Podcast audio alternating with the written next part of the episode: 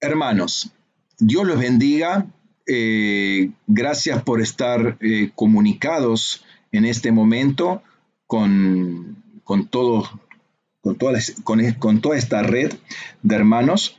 Eh, y quiero ir con ustedes rápidamente, y digo rápidamente porque como tenemos tiempo, vamos a emplear bien este tiempo para el Señor y vamos a ir a Apocalipsis Apocalipsis capítulo 22, último libro, último capítulo. Apocalipsis capítulo 22.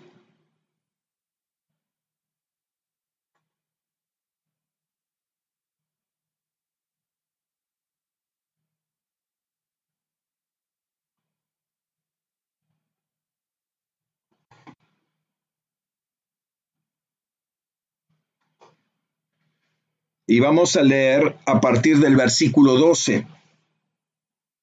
Eh, Apocalipsis 22, versículo 12. Este pasaje lo leo desde la Biblia textual, versión cuarta edición.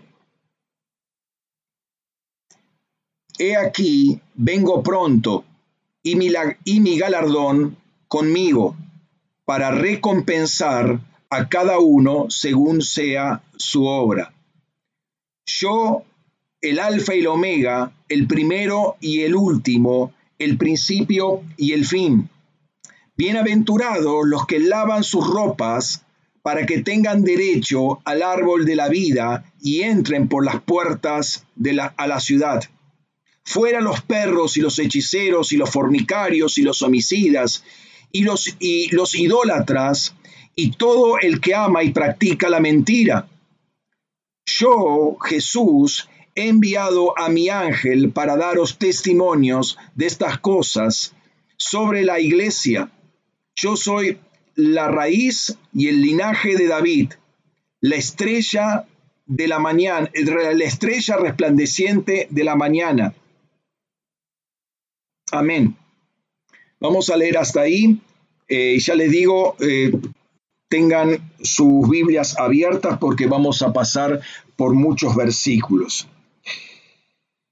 Hermanos, estamos en un tiempo en donde se sueltan muchas voces, oímos eh, voces de todos lados y de todas fuentes, y quizás como nunca antes en la historia, uno tiene por un lado acceso a oír tantas voces como, como nunca antes, y por el otro también tiene la particularidad, la, eh, el privilegio quizás, que su propia voz sea transmitida y escuchada por una cantidad inimaginable de personas. Así como cuando uno va con el auto por la calle, por las avenidas, por las rutas y percibe una contaminación visual, una contaminación por un lado y por el otro, hay carteles de todo tipo, no solamente para, para el conductor que, tiene que manejar y tiene que estar atento a las señales de tránsito, pero también a una cantidad de propaganda impresionante.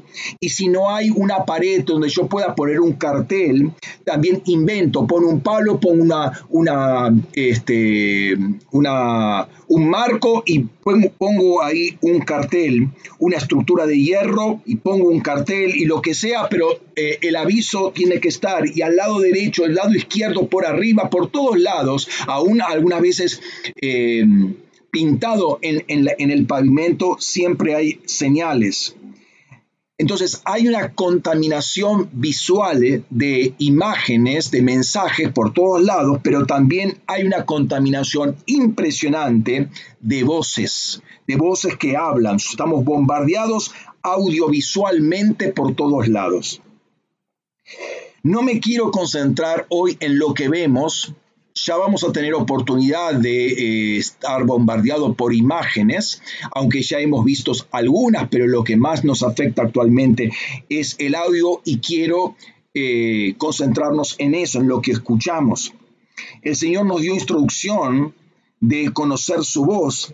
Sabemos que la palabra es espíritu y lo que se exterioriza como voz hace que en el corazón se genere fe.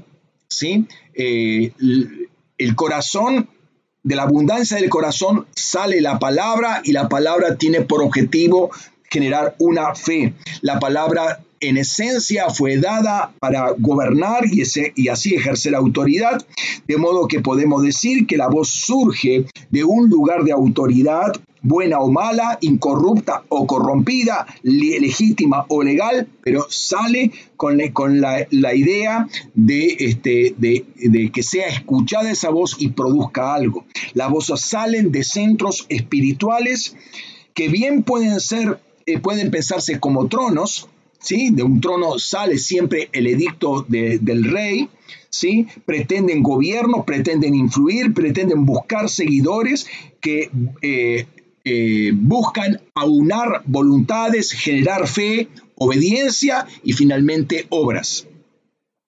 Claro que hay tronos y tronos. En las semanas pasadas habíamos dicho que multitud de voces eh, es confusión. Y ciertamente, si hay muchas voces dispares, eso genera un ruido, un ruido que es insoportable porque no dice una cosa, sino que dice muchas cosas, ¿sí? No hay nada firme, todo está mezclado, y un punto positivo en este sentido es que tiene cierta debilidad, ¿sí? Si no hay dos voces que se pongan de acuerdo, entonces todo queda desarmado, entonces por ese sentido es un punto débil. Entonces, eh, a favor nuestro sería algo positivo. El punto negativo es que si eh, pensamos que la voz eh, apunta a producir fe, y la fe obediencia y la obediencia obras, entonces eso en uno, cuando uno recibe todas esas voces, uno es susceptible de ser confundido, de generar falsas fees y así hacer lo que no conviene. De alguna manera, el ministerio cuádruple o quíntuple ayuda a esto, justamente que es a edificar a los santos. Andate a Efesios capítulo 4, Efesios 4, versículos 13 y 14. Efesios 4, 13 y 14. Dice ahí la palabra de Dios que justamente este ministerio cuádruple o quíntuple es hasta que todos lleguemos a la unidad de la fe y del conocimiento pleno del Hijo de Dios, notemos ahora, a la condición de un hombre maduro, a la medida de la estatura de la plenitud de Cristo, y lo contrasta, para que ya no seamos niños, sacudidos por las olas y llevados de aquí para allá por todo viento de doctrina, por la astucia de los hombres, por las artimañas engañosas del error. Notemos que contrasta la condición de hombre maduro con la de ser niños. ¿Sí? Hombres maduros por un lado, niños por el otro. Y la característica que pone de, este, de estos últimos, de los niños, que son sacudidos por las olas y llevados de aquí para allá por todo viento de doctrina. La doctrina es algo que se oye, ¿Sí? La inestabilidad de un niño se debe a que oye voces y no discierne. Por lo tanto, es arrastrado. Esas voces proceden de hombres, dice ahí la palabra, astutos, hombres que saben usar los recursos del lenguaje. ¿Para qué? Para engañar, para confundir. Típicamente son los sofistas. ¿sí? Los sofistas fue un movimiento eh, en Grecia que se desarrolló lo que se llama la retórica, ¿sí? el arte de hablar. La idea es buscar con la retórica engañar. ¿sí? Los que tratan de convencer de algo independientemente de que ese algo sea verdad o sea falso. La idea es cómo de, a partir desde la derrota construir argumentos para salir en victoria. No importa cuál sea el argumento, el tema es tratar de escabullirse. Esto es típico en los políticos. Ustedes vean, no importa la pregunta que le hacen, siempre tienen una respuesta y siempre parecería que salen ganando. Esa es la idea del político. Esa es la idea también de la propaganda. ¿Sí? Es un, eh, entonces, el humano se presta para ello, pero él está reproduciendo esas voces eh, de, otro lugar. De, ¿sí? Ahí dice las artimañas engañosas del error. De modo que hay un parlante que está hablando, hablando, hablando. Está un parlante desde, desde, desde el raquía, está hablando y el ser humano se presta para ser el reproductor de esa voz el canal, la voz ya está corrupto, ese trono está corrupto y la voz, el parlante, la repetidora también está corrupto. Es un lugar entonces que se opone a los propósitos de Dios. Pero el prevenido, la persona prevenida, la iglesia prevenida, el hombre maduro, no escucha estas voces. ¿sí? Eh, de allí que una iglesia madura ¿sí? no puede estar escuchando la sarta de pavadas que el mundo dice y que no son inocentes. Nunca una voz es inocente, nunca lo que se dice, no importa de dónde se diga, nunca es inocente. Las palabras nunca lo son. ¿Por qué? Porque las palabras son espíritu. La palabra siempre sale con un propósito y de ahí está la revelación de Isaías 55:11. Andate ahí a Isaías 55:11, por favor. Isaías capítulo 55, versículo 11, dice, así será mi palabra que sale de mi boca, no volverá a mí vacía sin haber realizado lo que deseo, o sea, lo que yo deseo, y logrado el propósito para la cual yo la envié. Estoy agregando ese yo para entender que algo sale de Dios es su palabra, va a volver a Él, pero va a volver a Él con, el propósito, con el fruto, con lo que deseaba Dios para la cual la envié. Ese es el diseño. Ahí describe el diseño, el propósito de la palabra, la, la razón de la emisión de la palabra. Pero la tiniebla toma esto, toma este diseño, ¿sí? Y lo usa para su propio provecho. La palabra siempre busca tener fruto y llevar, arrastrar ese fruto hacia la fuente. La palabra es como una red, ¿sí? Que se tira al mar y que busca la red, juntar peces. La, la, red no se deja en el mar para siempre, en un momento se recoge y los peces van a la barca de la cual salió la red, ¿sí? Son sacados del agua, esos peces son tomados para el propósito del pescador. Eso es en el diseño evangelismo. Pero también a todo diseño aparece un antidiseño. Las voces que se levantan de diferentes tronos buscan arrastrar a la gente. Y mientras mantienen entretenidos y atemorizados a todo el mundo, buscan también confundir, entretener, debilitar a la iglesia. Si la iglesia está oyendo estas voces, la iglesia va a ser debilitada por esas voces. ¿Por qué? Porque va a ser confundida.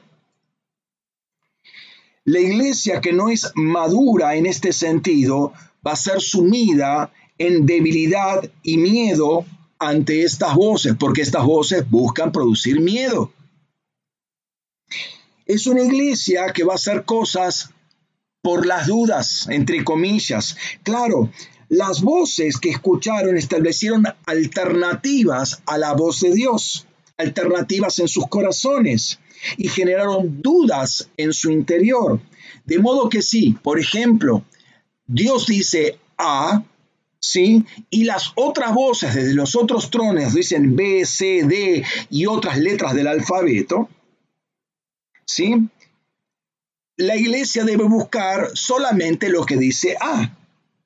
Pero si escucha B, C y D, entonces va a escuchar lo que dice A, pero por las dudas se va a prevenir y hacer cosas por si B, por si C, por si D, por si, E, por si otra letra. Por si esas son, son ciertas. Ahora noten, si Dios dice algo, los otros tronos van a decir mentiras.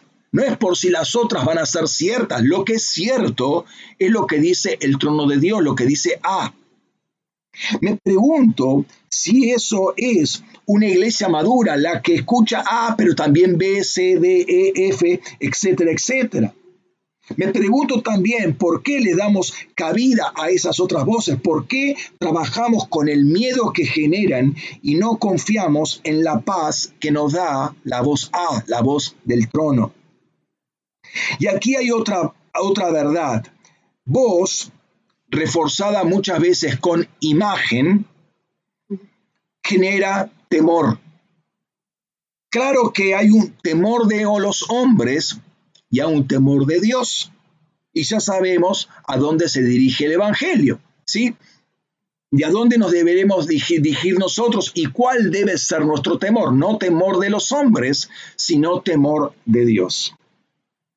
Ahora, quiero que vayamos a Lucas capítulo 21. Vamos a leer los versículos 25 y 27, al 27, perdón. Lucas 21, los versículos 25 al 27. Quiero que notemos, mientras lo están buscando, la situación mundial hoy, típica de los últimos de los últimos tiempos, que fue predicha por Jesús hace dos mil años. Lucas 21, versículos 25 al 27. Dice la palabra de Dios, y habrá señales en el sol, en la luna y en las estrellas, y sobre la tierra, angustia entre las naciones, perplejas a causa del ruido del mar y de las olas, desfalleciendo los hombres por temor y la expectación de las cosas que vendrán sobre el mundo porque las potencias de los cielos serán sacudidas. Entonces, y entonces verán al Hijo del Hombre que viene en una nube con poder y gran gloria. Miremos los dos primeros versículos, lo que dice y cotejemos si no describen la situación actual. Pero ya dice, ahí dice, perdón, cuál es la razón de todo esto. Temor de los hombres, angustia, eh, perdón, señales eh, eh, en el sol, en la luna, en las estrellas, en la tierra, naciones, mar, temor de los hombres, angustia, incertidumbre sobre el futuro. Todo esto obviamente está pesándose en los corazones. ¿Cuál es la razón de todo esto? Dice ahí la escritura, porque la potencia de los cielos serán sacudidas o serán conmovidas según otra traducción. En los 70, en los años 70, década del 70, se le dio una interpretación a esta potencia de los cielos, porque esta potencia de los cielos, literalmente en griego, sería Gedunamis ton uranon, que traducido, una traducción sesgada, obviamente, sería, pero, pero puede servir esta traducción, la dinamita del uranio. La dinamita del uranio será conmovida. Sabemos que eso ocurrió en la segunda, a fines de Segunda Guerra Mundial, o lo que hizo al cierre de la Segunda Guerra Mundial, pero que abrió toda la escalada de lo que llamó la Guerra Fría. Guerra Fría que si bien se le puso un paño tibio, no un paño frío, un paño tibio, ¿sí? Eh, no se suspendió nunca y hoy está volviendo a encenderse. Sin embargo, más allá de esta, de esta interpretación, hoy entendemos esas potencias de los cielos de otra manera, con un poquito más de luz, que se refiere a las diferentes potestades que están en el raquía, los tronos que buscan gobierno están siendo conmovidos, están siendo sacudidos. ¿Sí? Notemos, dice ahí en Hebreos, vamos a Hebreos, capítulo 12. Hebreos capítulo 12, versículo 26. Hebreos 12, 26, vamos a leer hasta el 29 dice, su voz, se entiende que la voz del Señor, su voz hizo temblar entonces la tierra, pero ahora Él ha prometido diciendo, aún una vez más yo haré temblar no solo la tierra, sino también el cielo. Y explica, y esta expresión, aún una vez más, indica la remoción de las cosas movibles como las cosas creadas, a fin de que permanezcan las cosas que, que son inconmovibles. Por lo cual, puesto que recibimos un reino que es inconmovible, es decir, el reino de Dios, mostremos gratitud, mediante la cual ofrezcamos a Dios un servicio aceptable con temor y reverencia, porque nuestro Dios es fuego consumidor.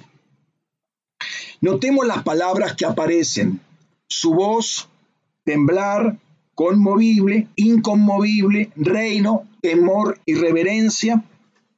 Y el sábado pasado justamente hablábamos de entrar con la actitud correcta, ¿sí? A un determinado tiempo. En este, en este caso, lo del año pasado, lo del fin de semana pasado tenía que ver con entrar a este nuevo año con una actitud correcta. Y esto hablaba de acción de gracias. Aquí también se dice, ante estas cosas, demostremos gratitud. No miedo, sino gratitud. Y eso es lo que hace, eh, esto se hace, perdón, con eh, una vida de adoración, algo que le agrade a Dios. ¿Sí? No temor de los hombres, sino temor de Dios. Ahora bien, cuando examinamos las escrituras y hurgueteamos ahí con alguna eh, concordancia electrónica o, de papel sobre la palabra voz, la voz, ¿sí?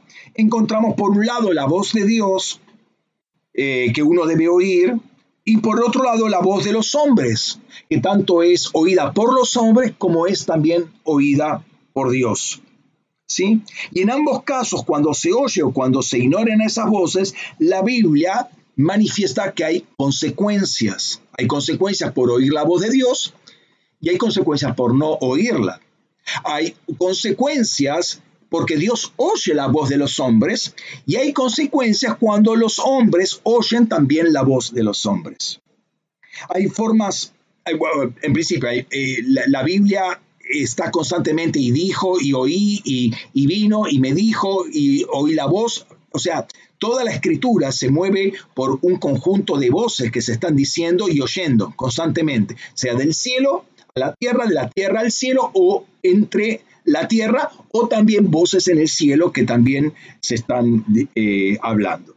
Entonces, hay muchas instancias en la Biblia acerca de este tema de voces. Hay eh, situaciones que hay voces que son explícitas, es decir, oír la voz de, ¿sí?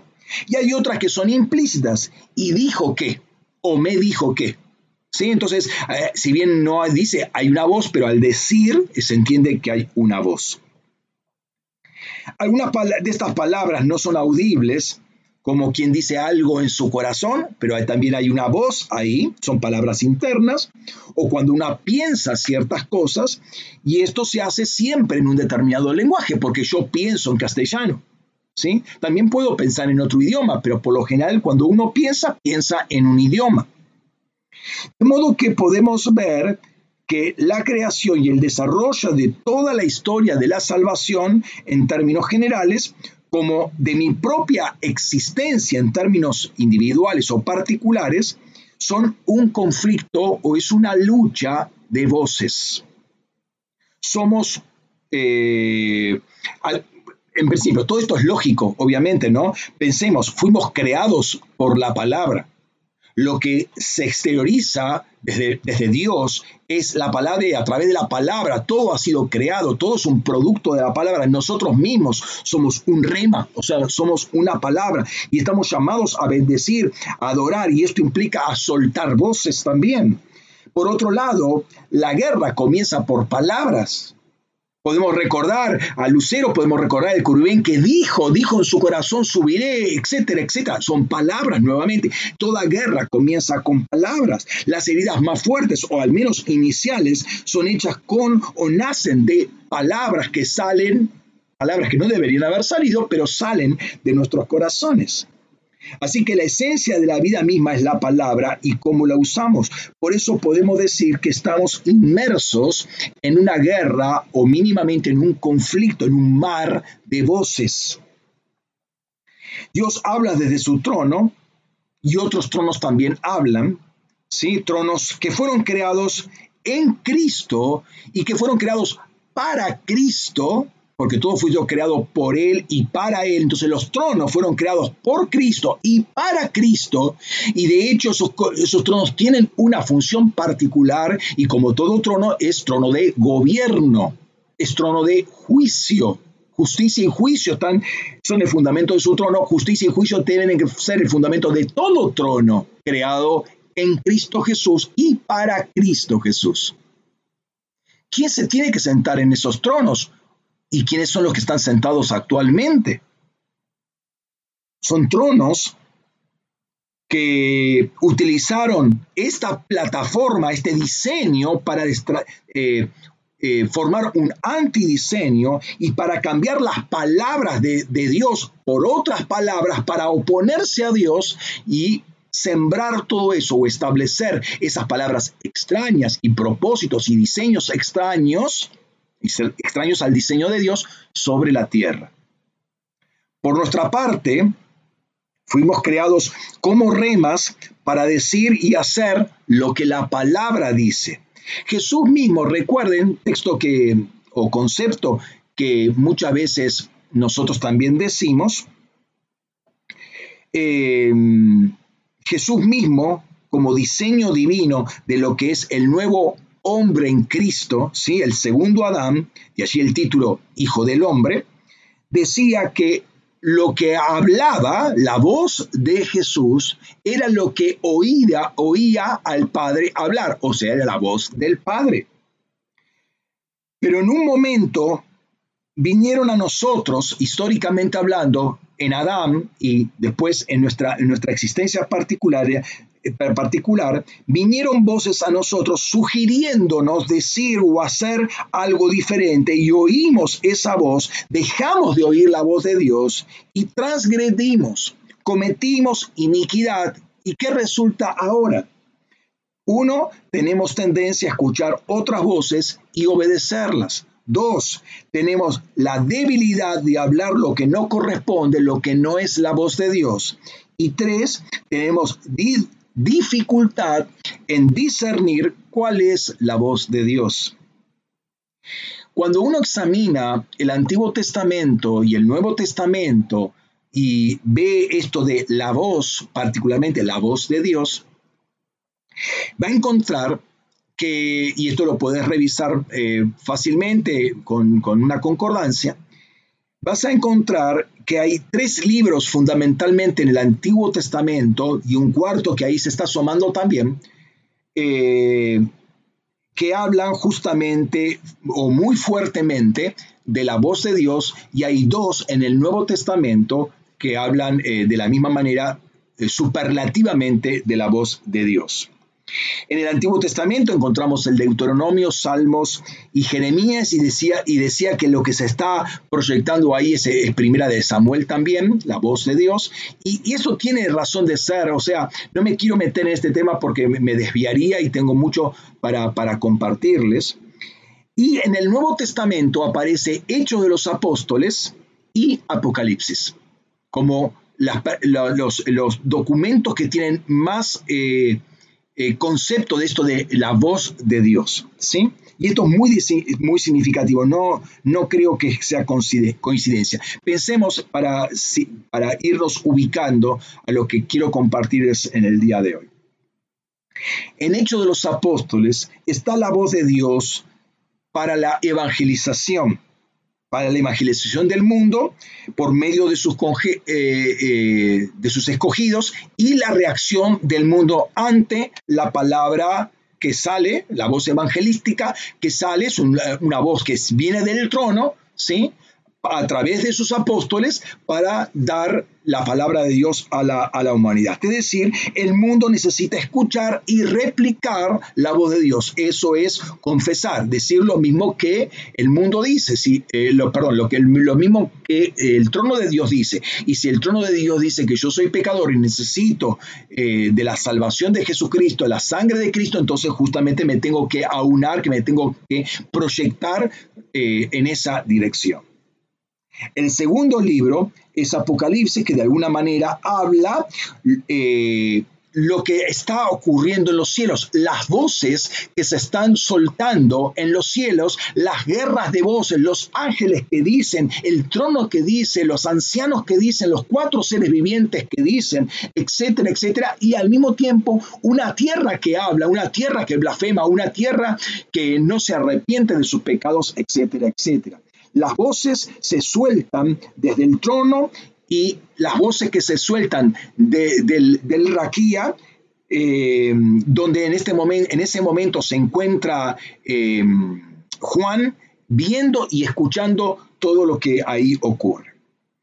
Tratar obviamente todo esto de, con una mediana profundidad es eh, algo que nos llevaría meses a trabajarlo por la cantidad de citas que hay y la cantidad de detalles que hay. Pero te animo porque este, puede ser muy revelador este, trabajar todo esto con, eh, detalle, ¿sí? Eh, lleva su tiempo, pero te animo a agarrar, por ejemplo, hechos y revisar todo esto.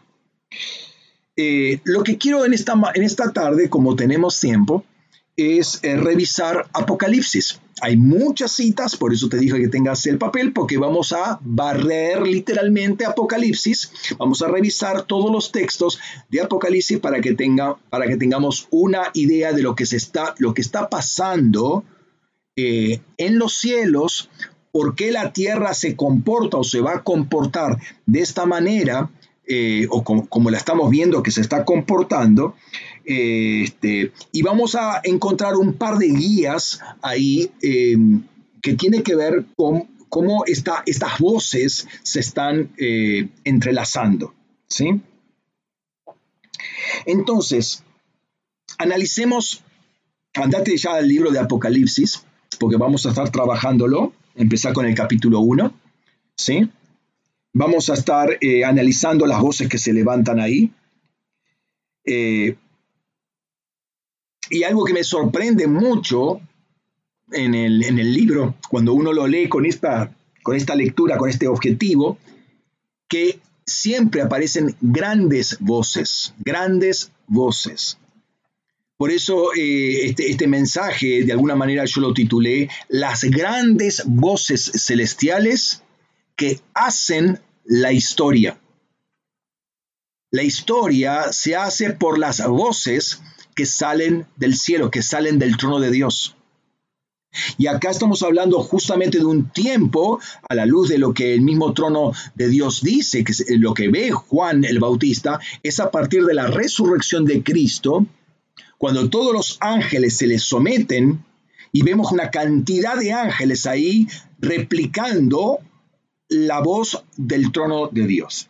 ¿Sí?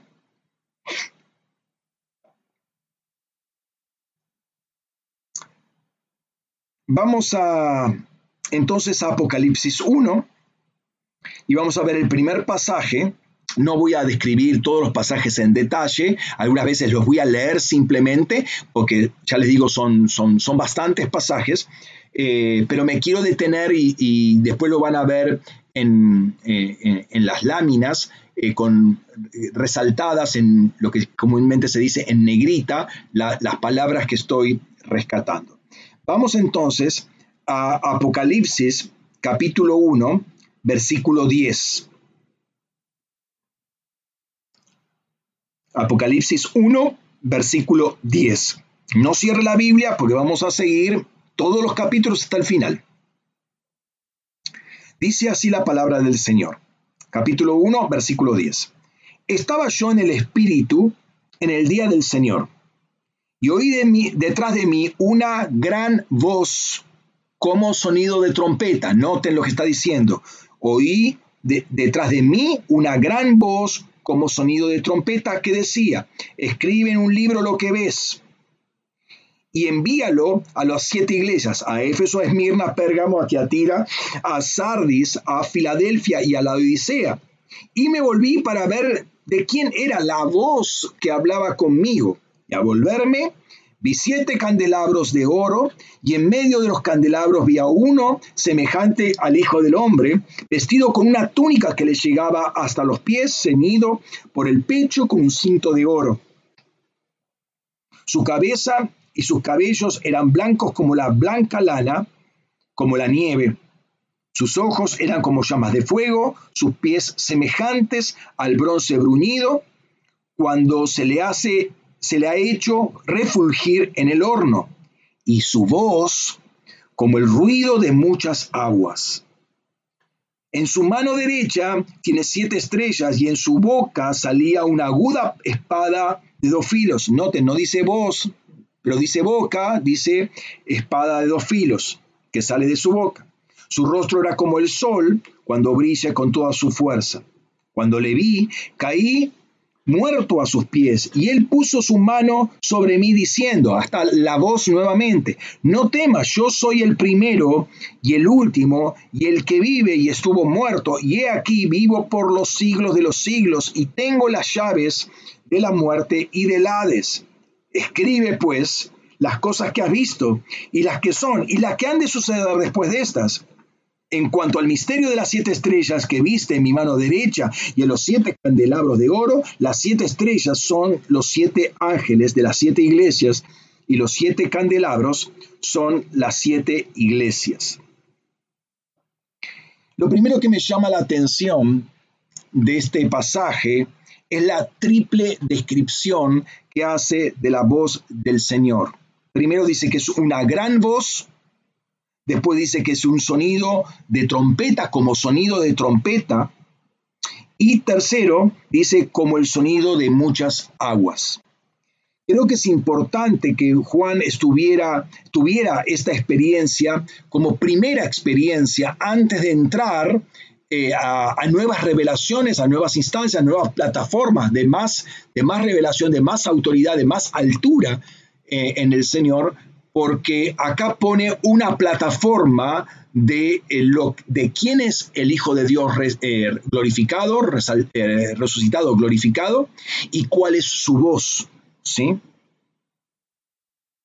Más tarde, noten ahí, dice, una gran voz como un ruido de muchas aguas.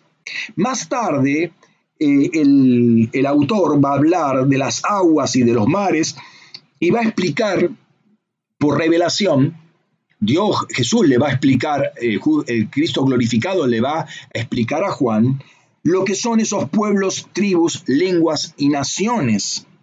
De modo que eh, se va, se, ya se ve que hay una guerra de voces ¿sí? Eh, que se va a ir desarrollando a lo largo de todo el libro. La voz de Jesús se va a asemejar acá, o se asemeja acá, eh, al ruido de muchas aguas, pero esas muchas aguas son voces de los pueblos, tribus, lenguas y naciones.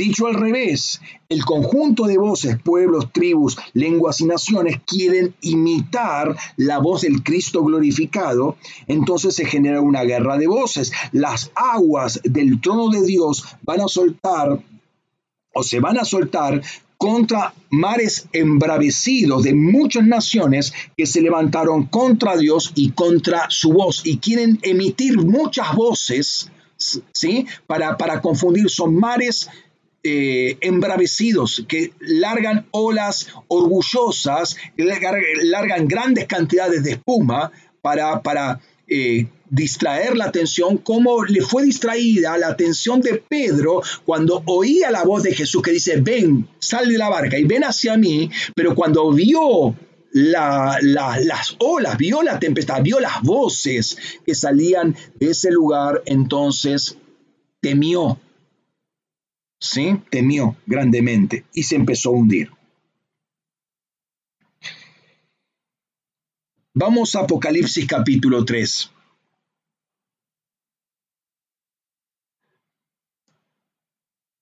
En primer lugar, Jesús le va a decir, eh, capítulo 2 y capítulo 3, que escriba o, mejor dicho, al, final del capítulo 1, pero esto se desarrolla en capítulo 2 y capítulo 3, que escriba a las siete iglesias cartas, ¿sí?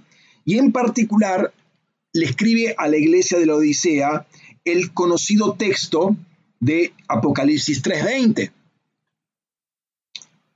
Apocalipsis 3.20. Andate ahí. Dice, he aquí, yo estoy a la puerta y llamo. Si alguno oye mi voz y abre la puerta, entraré a él y cenaré con él y él conmigo. Es interesante que Jesús está reevangelizando a una iglesia que se hizo autosuficiente, una iglesia que ya no depende de la voz de Jesús, no oye la voz de Jesús, Jesús está fuera de la iglesia tocando la puerta desde afuera, sino que es una, una iglesia que oye su propia voz, ¿sí? la voz de la democracia, la voz democrática, sino la iglesia, eh, perdón, la Odisea, la Odisea quiere decir la justicia o el derecho del pueblo, ¿sí? Hoy podríamos hablar de una iglesia de derechos humanos, ¿sí? La iglesia entonces debe ser reevangelizada porque debe volver a escuchar la voz de Jesucristo, una voz que está buscando voces cómodas, voces de comodidad, voces de placer, voces que le hagan sentir bien. La iglesia tiene que volver a escuchar la voz de Jesucristo. Esto es un mensaje muy fuerte para la iglesia actual. Vamos a eh, capítulo 4. Capítulo 4, versículo 1 y 2. Dice que entonces se abre una puerta en el cielo. Dice, después de esto miré y vi una puerta abierta en el cielo. Y la primera voz que yo había oído, como sonido de trompeta, que hablaba conmigo, decía, ahora, ahora esa, esa primera voz vuelve a, oírla, vuelve a oírla Juan y le decía, sube acá y te mostraré las cosas que deben suceder después de estas. Al instante estaba yo en el espíritu y vi un trono colocado en el cielo y a uno sentado en el trono. Notemos que esa voz es la voz del Señor. Y la respuesta de Juan eh, Eh, que, bueno, que oye esa voz y sube, y, notamos una cosa, eh, y esto es, un principio fundamental, subraya esto que te voy a decir o anotarlo en algún lado. La voz del Señor nos posiciona siempre en el lugar correcto. Cuando uno lo escucha, obviamente. Dice, sube acá, escuchó, subió y fue posicionado en el lugar correcto. ¿Cuál es el lugar correcto? Delante del trono de Dios. La voz de Dios te posiciona, nos posiciona siempre para confrontarnos con el Dios santo, con el Dios verdadero, con el Dios justo. ¿Sí? Nos ubica en la correcta plataforma, nos posiciona frente a la verdad, frente a la justicia, frente al trono de Dios. Pero ahí surge algo interesante o, sorprendente. Versículo 5 dice, del trono salían relámpagos, voces y truenos. Y, delante del trono había siete lámparas de fuego ardiendo, que son los siete espíritus de Dios. El trono de Dios es un generador de voces. En general, el, diseño del trono es justamente eso. ¿Por qué? Porque el trono es para gobierno. ¿sí? Entonces, si gobierna con la voz, del trono tiene que salir voces. La voz que rige, gobierna, sostiene toda la creación está en el trono de Dios. Y tenemos que aprender a escuchar esa voz. Pero los falsos tronos o los tronos usurpados, los tronos corrompidos, los tronos caídos, por diseño van a estar emitiendo voces también. Claro, va a ser un antidiseño porque va a ser una falsa voz. ¿sí? Inclusive van a salir truenos y relámpagos y señales leemos la, Biblia y vamos a, leerlo en Apocalipsis, señales mentirosas. Entonces los tronos eh, tienen ese, diseño. ¿Por qué? Porque son tronos de gobierno. Capítulo 5 de Apocalipsis.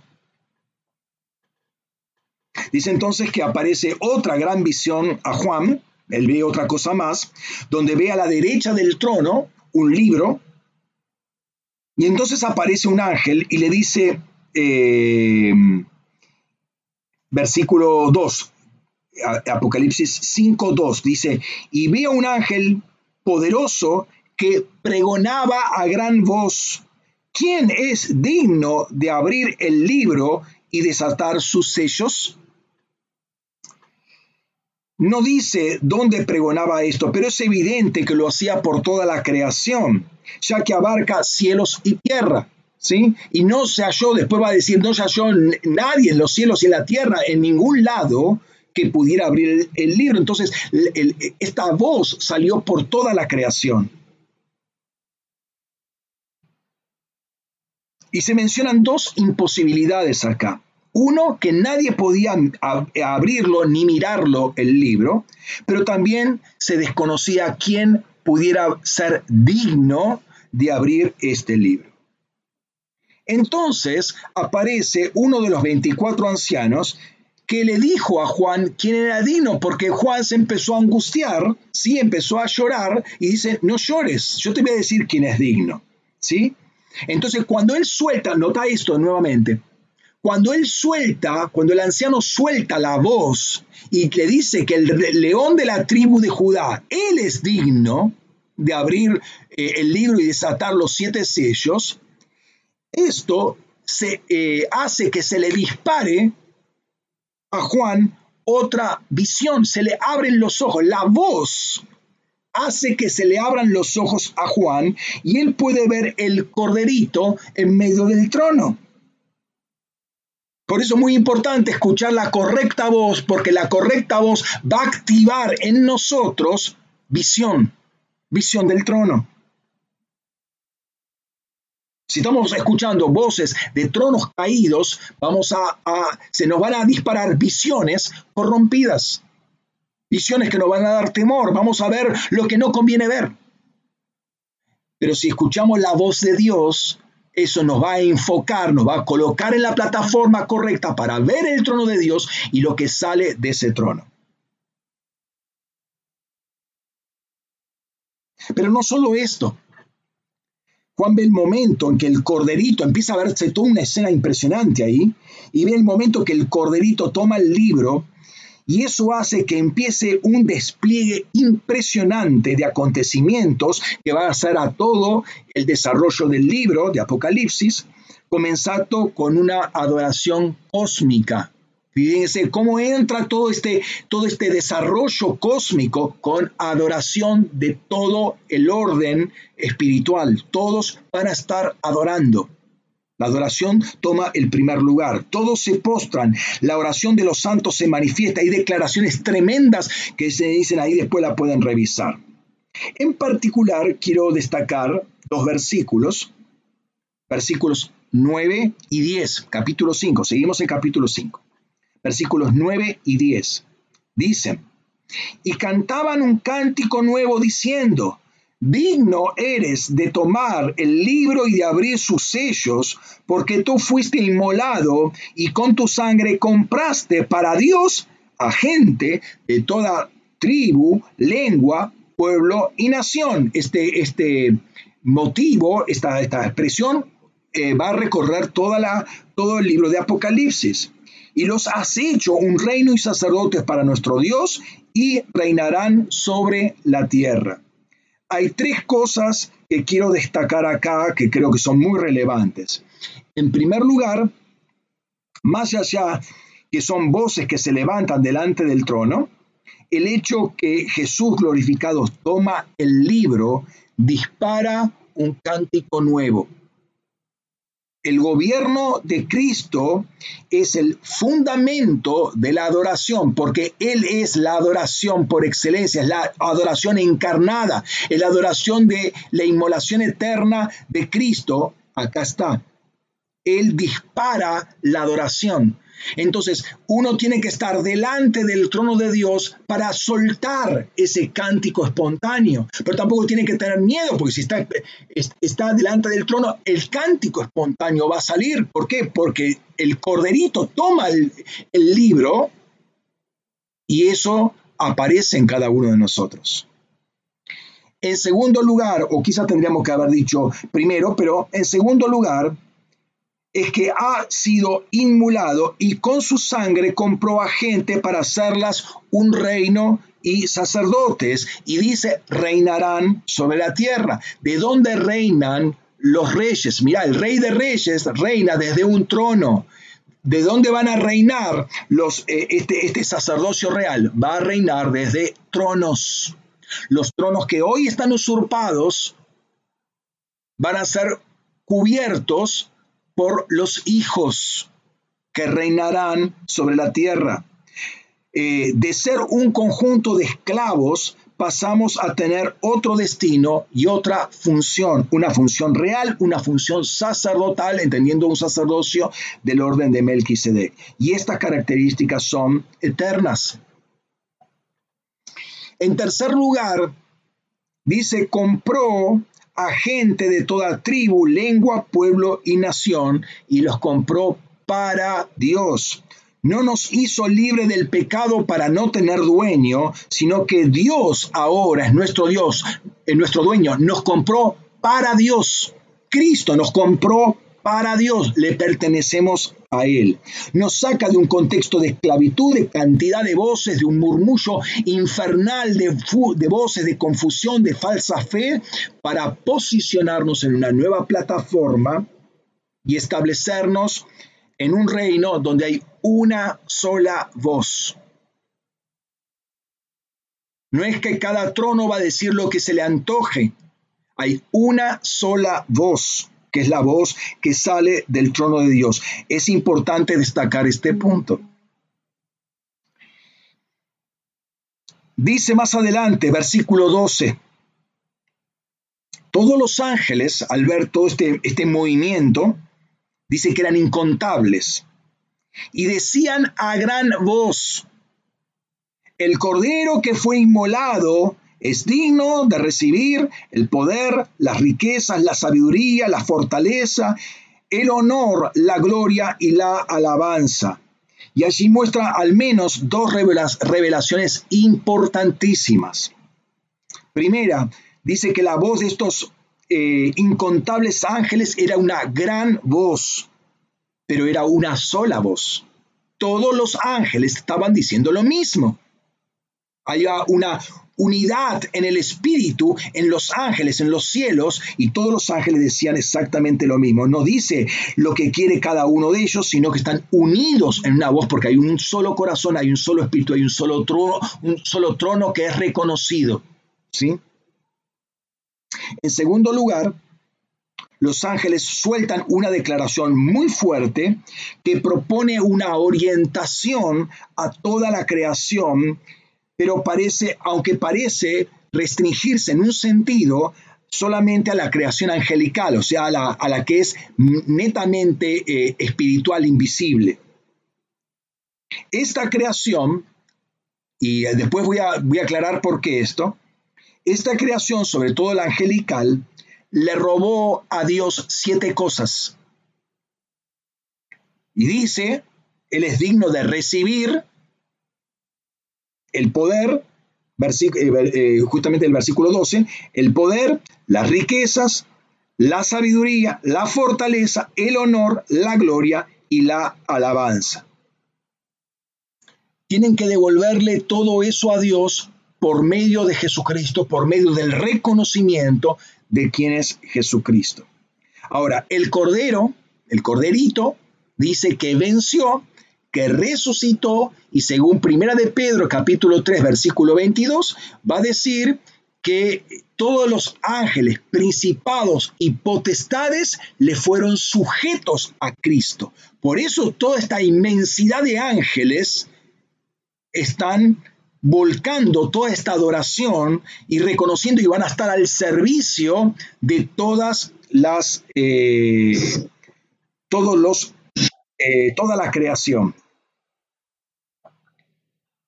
Más adelante vamos a volver esto y hay más eh, de estas eh, expresiones eh, de, los ángeles. Y Ah, Juan va, a estar viendo cosas impresionantes y no solamente está solo él viendo esto, va a haber ángeles, va a haber ancianos, va a haber seres vivientes, todos van a estar en un conjunto viendo todo este desarrollo. Capítulo 6 de Apocalipsis. Dice eh, que el corderito empieza a romper los, los sellos y comienzan a desatarse cosas en el mundo espiritual con repercusiones en la tierra. ¿Por qué? Porque lo que sucede en el Raquía está destinado a establecerse sobre la tierra. Y entre ellas, entre todas las cosas, se van a soltar voces. ¿Sí? capítulo 6, versículo 1 dice, cuando vi el cordero, eh, perdón, entonces vi cuando el cordero abrió uno de los siete sellos y oí a uno de los cuatro seres vivientes que decía, como con, como con voz de trueno, ven, ¿sí? Cada uno de estos cuatro seres vivientes, según después recalca eh, en todo este pasaje del 1 al versículo 7, eh, llamaría a Juan a que venga, a que cambie de esa posición y que vea un determinado cuadro que aparece a consecuencia del desatar uno, de abrir de uno de esos sellos. De estos primeros cuatro eh, sellos, cada ángel, cada, perdón, cada ser viviente lo va a llamar a Juan. Y específicamente cuando se abre el tercer sello, dice, y oí como una voz de en medio de los cuatro seres vivientes, ahora en medio de los cuatro seres vivientes entendemos que estaba el trono de Dios y el corderito, que decía, un litro de trigo por un denario y tres litros de cebada por un denario, y no dañéis el aceite y el vino. No vamos a ir a la explicación exacta de, de, qué es esto porque no me quiero desviar del tema que estamos tratando, que es la voz. ¿Sí?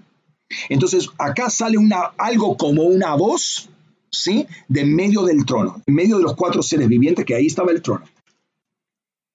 Eh, ahora dice como una voz, pero evidentemente Juan entendió lo que decía, probablemente esa voz haya sido tipo trueno, pero él pudo entender específicamente porque si no, no estaría escrito acá. Cuando se abre el quinto sello, versículo 9, dice eh, que aparecieron almas asesinadas debajo del altar, ¿sí? Y dice que esas almas asesinadas eran a causa de la palabra del Dios, del eh, perdón, a causa de la palabra de Dios, del testimonio que habían mantenido. Es decir, por la voz de ellos, de las víctimas, la voz eh, que encontraba su sustento, obviamente, en la palabra de Dios y por el testimonio de ellos que hablaban y vivían lo que veían, ¿sí? Estaban conectados con el trono en la tierra, ¿sí? Esta gente, el mundo los mató. ¿Sí? Por causa de la voz que estos, estas víctimas, estos santos eh, que aparecieron debajo del altar, el mundo los mató. Y es interesante que diga eh, ahí, versículo 10, clamaban a gran voz, estos asesinados clamaban a gran voz, ¿Hasta cuándo, oh Señor santo y verdadero, esperarás para juzgar y vengar nuestra sangre de los que moran en la tierra? Y es interesante que ahí hable de nuestra sangre. Vas a vengar nuestra sangre. La que está hablando en ese momento es la sangre, la sangre de estos mártires, la sangre de estas personas que han sido asesinas, estos santos han sido asesinados. La sangre clama al Señor y redirige al Señor hacia los victimarios, al mundo de los asesinos. Y dice la palabra que va a haber justa retribución. Es un diseño. Pero acá están los ángeles hablando.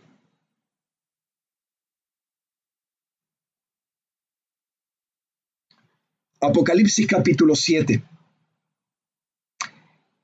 Cuando uno lee va a encontrar que hay un, como un interludio, entonces entre la, sexta, el sexto sello y el séptimo sello no, no, hay, no corre inmediatamente uno a la otro, sino como hay un, espacio, un interludio. Y antes de sonar eh, eh, eh,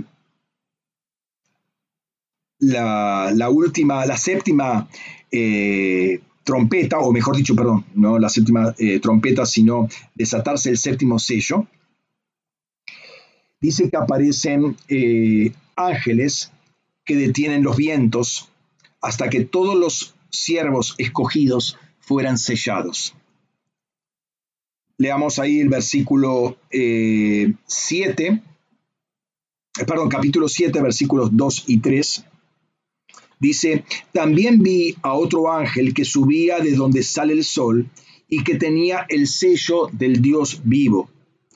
Y gritó a gran voz a los cuatro ángeles que tienen a quienes se les había concedido hacer daño a la tierra y al mar no hagan daño ni a la tierra, ni al mar, ni a los, ni, ni a los árboles, hasta que hayamos puesto un sello en la frente de los siervos de nuestro Dios. Y notemos lo que sucede después de eso, versículos 9 y 10, siempre capítulo 7. Después de esto miré y vi una gran multitud de que nadie podía cantar de todas naciones, tribus, pueblos y lenguas, de pie delante del trono y delante del Cordero, vestido con vestiduras blancas y con palmas en las manos, clamaban a gran voz, la salvación pertenece a nuestro Dios que está sentado en el trono y al Cordero. Notemos, notemos algunas cosas interesantes acá. Hay, dos puntos que a mí me, llaman la atención. Primero, eh, la cantidad de personas que fueron rescatadas de todas las naciones, eh, tribus, pueblos y lenguas. ¿sí? Están ahora reposicionados, están sellados, están reposicionados eh, en un, determinado lugar este, de pie delante del trono y del correo. Están reposicionadas. La, la voz reposiciona a las personas. Entonces, una gran cantidad de personas pero una sola voz. Unificaron las voces delante del Cordero. Segundo, todos están delante del trono, están de pie, están vestidos de otra manera y tienen una señal de victoria en sus manos que al mismo tiempo es una señal de alabanza a Dios. ¿sí? Eh, esa palabra, la palabra que aparece ahí, palmas, es phoenix en griego y aparece solamente dos veces en el Nuevo Testamento. Una es acá y la otra, andate rápidamente, no, ponen un dedo ahí, pero andate rápidamente a Juan capítulo 12, versículo 13. Juan capítulo 12, versículo 13. Dice, es la entrada triunfal de Jesús a Jerusalén tomaron hojas de palmas de Phoenix y salieron a recibir a Jesús y gritaban, Osana, bendito el que viene en el nombre del Señor, el Rey de Israel. Ahora andate de nuevo Apocalipsis. Todas estas personas, las que están ahora eh, sobre el mar de cristal delante del trono, todos ahora están repitiendo aquella escena eh, que apareció en la entrada triunfal de Jesús a Jerusalén, ahora no de Jesús entrando a Jerusalén, sino de ellos mismos entrando a la nueva Jerusalén por los méritos de Cristo. Y esto, una vez más, desata otra adoración angelical, pero entendamos nuevamente la correcta actitud ante el ingreso a una nueva realidad espiritual. Decíamos eh, al principio y la semana pasada, con acción de gracias, con alabanzas por sus atrios. Entonces acá ya están alabando porque, porque es una correcta actitud que tenemos delante del trono de Dios en una nueva posición espiritual que tenemos delante del, del trono.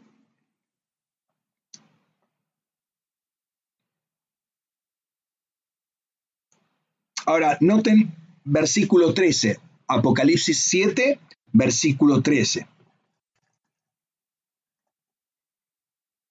Desata toda una adoración celestial al punto que los ángeles y los 24 ancianos caen rostro en tierra y dicen, escucha bien lo que dicen, diciendo, versículo 13, amén, la bendición, la gloria, la sabiduría, la acción de gracias, el honor, el poder y la fortaleza sean a nuestro Dios por los siglos de los siglos. Amén. Acá, hermanos, hay otras dos revelaciones tremendamente importantes. En primer lugar, lo que dicen estos 24 ancianos, rostro en tierra, empieza y termina diciendo amén. Esto es muy significativo porque la expresión juanina por excelencia de Jesús es amén, amén os digo.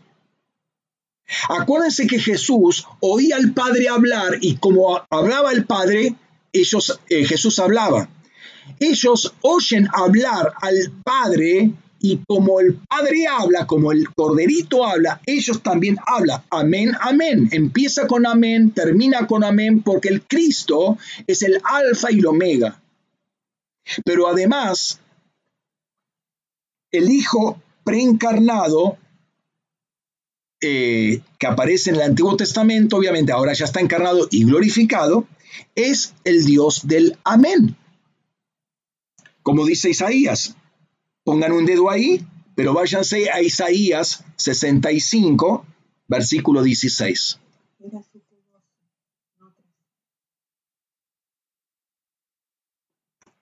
Vayan a Isaías 65, versículo 16. Dice, porque el que es bendecido en la tierra será bendecido por el Dios de la verdad. Literalmente dice el Dios del amén. Aunque verdad y amén vienen de la misma palabra, una es la palabra emet, verdad, que viene de la palabra em, amén, que viene de la palabra amán, ¿sí? Y el que, jura por la tierra jurará por el Dios de la verdad, literalmente, el Dios del amén porque han sido olvidadas las angustias primeras y porque están ocultas a mis ojos. Entonces están delante del Dios del amén. Por eso empieza con amén y termina con amén. Se identifican con la palabra. En segundo lugar, ellos entregan siete cosas. Dice el versículo 12, la bendición, la gloria, la sabiduría, la acción de gracias, el honor, el poder y la fortaleza.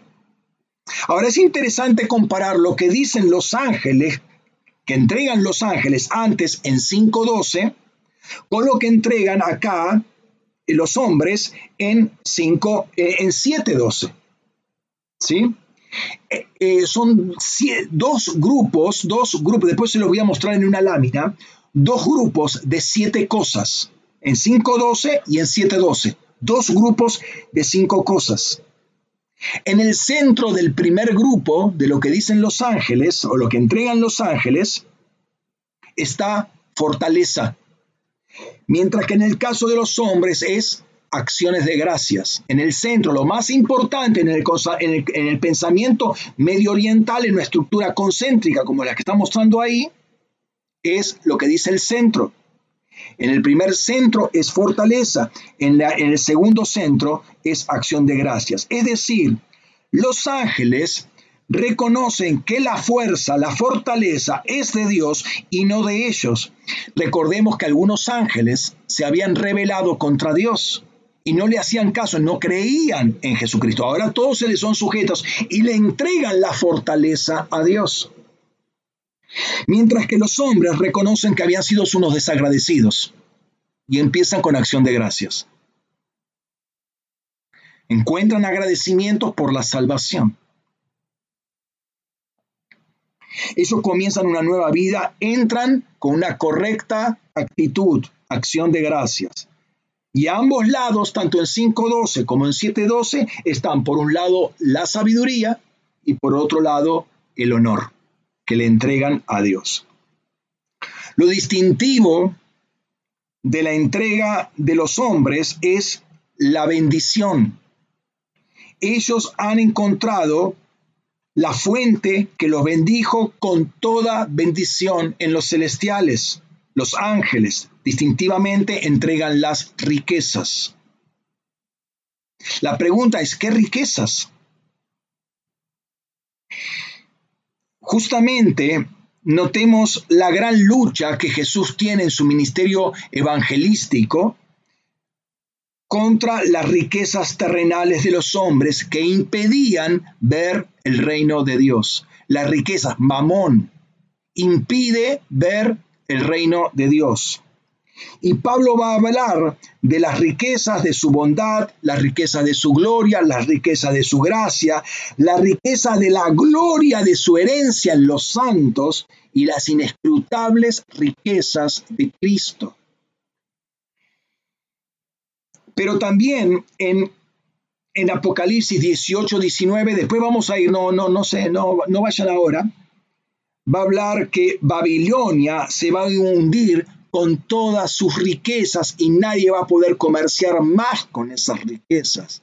Entonces ya entendemos, eh, fíjate, volviendo al ministerio evangelístico de Jesucristo, que la gran lucha que tenía Jesús con la gente para que recibiera el Evangelio y entrara en el reino eran las riquezas de este mundo que comercializaba Babilonia. Era una guerra entre el trono de Dios y los tronos que estaban gobernados por Babilonia. La gran lucha que tiene el apóstol Pablo también hoy en la iglesia es porque la iglesia está siendo seducida por las riquezas de este mundo y los tronos que hablan y te ofrecen esas riquezas constantemente. ¿O acaso Satanás no le ofreció, te daré todos los reinos y la gloria de ellos si, si postrado ante mí te, me adoras?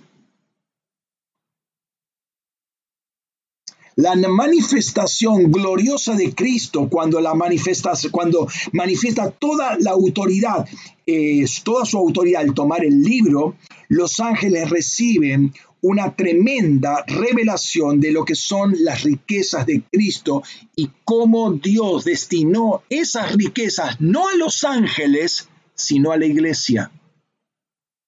Recordamos, recordemos que eh, eh, Lucero, el querubín, eh, querían tomar la posición del Hijo.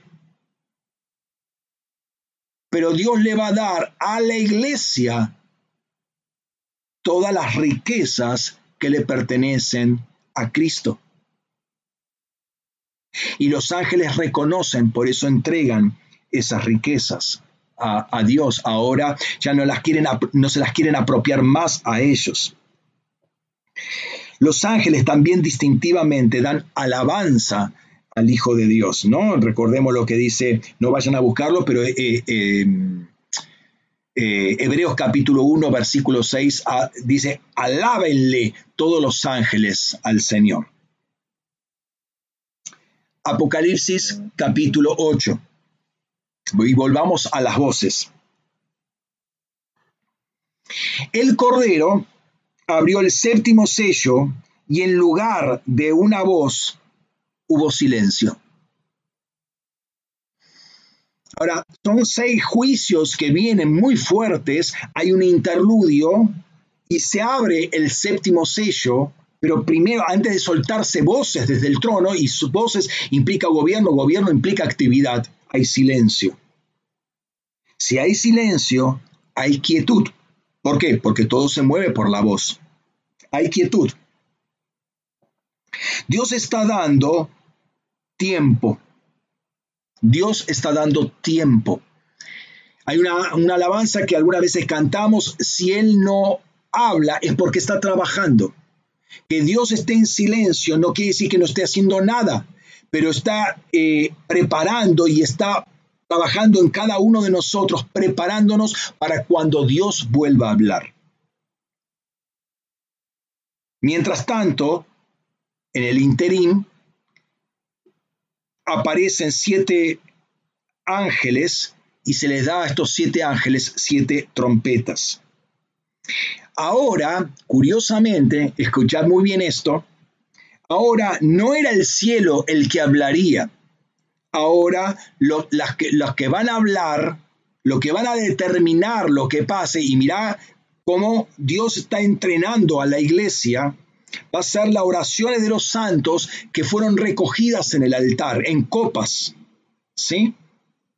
Las intercesiones, los versículos 1 al 5 del capítulo 8 justamente habla de eso. Nunca nuestras oraciones, nuestras intercesiones son inútiles. No tienen respuesta ahora quizás, pero son guardadas en copas que van a ser en un momento derramadas sobre la tierra.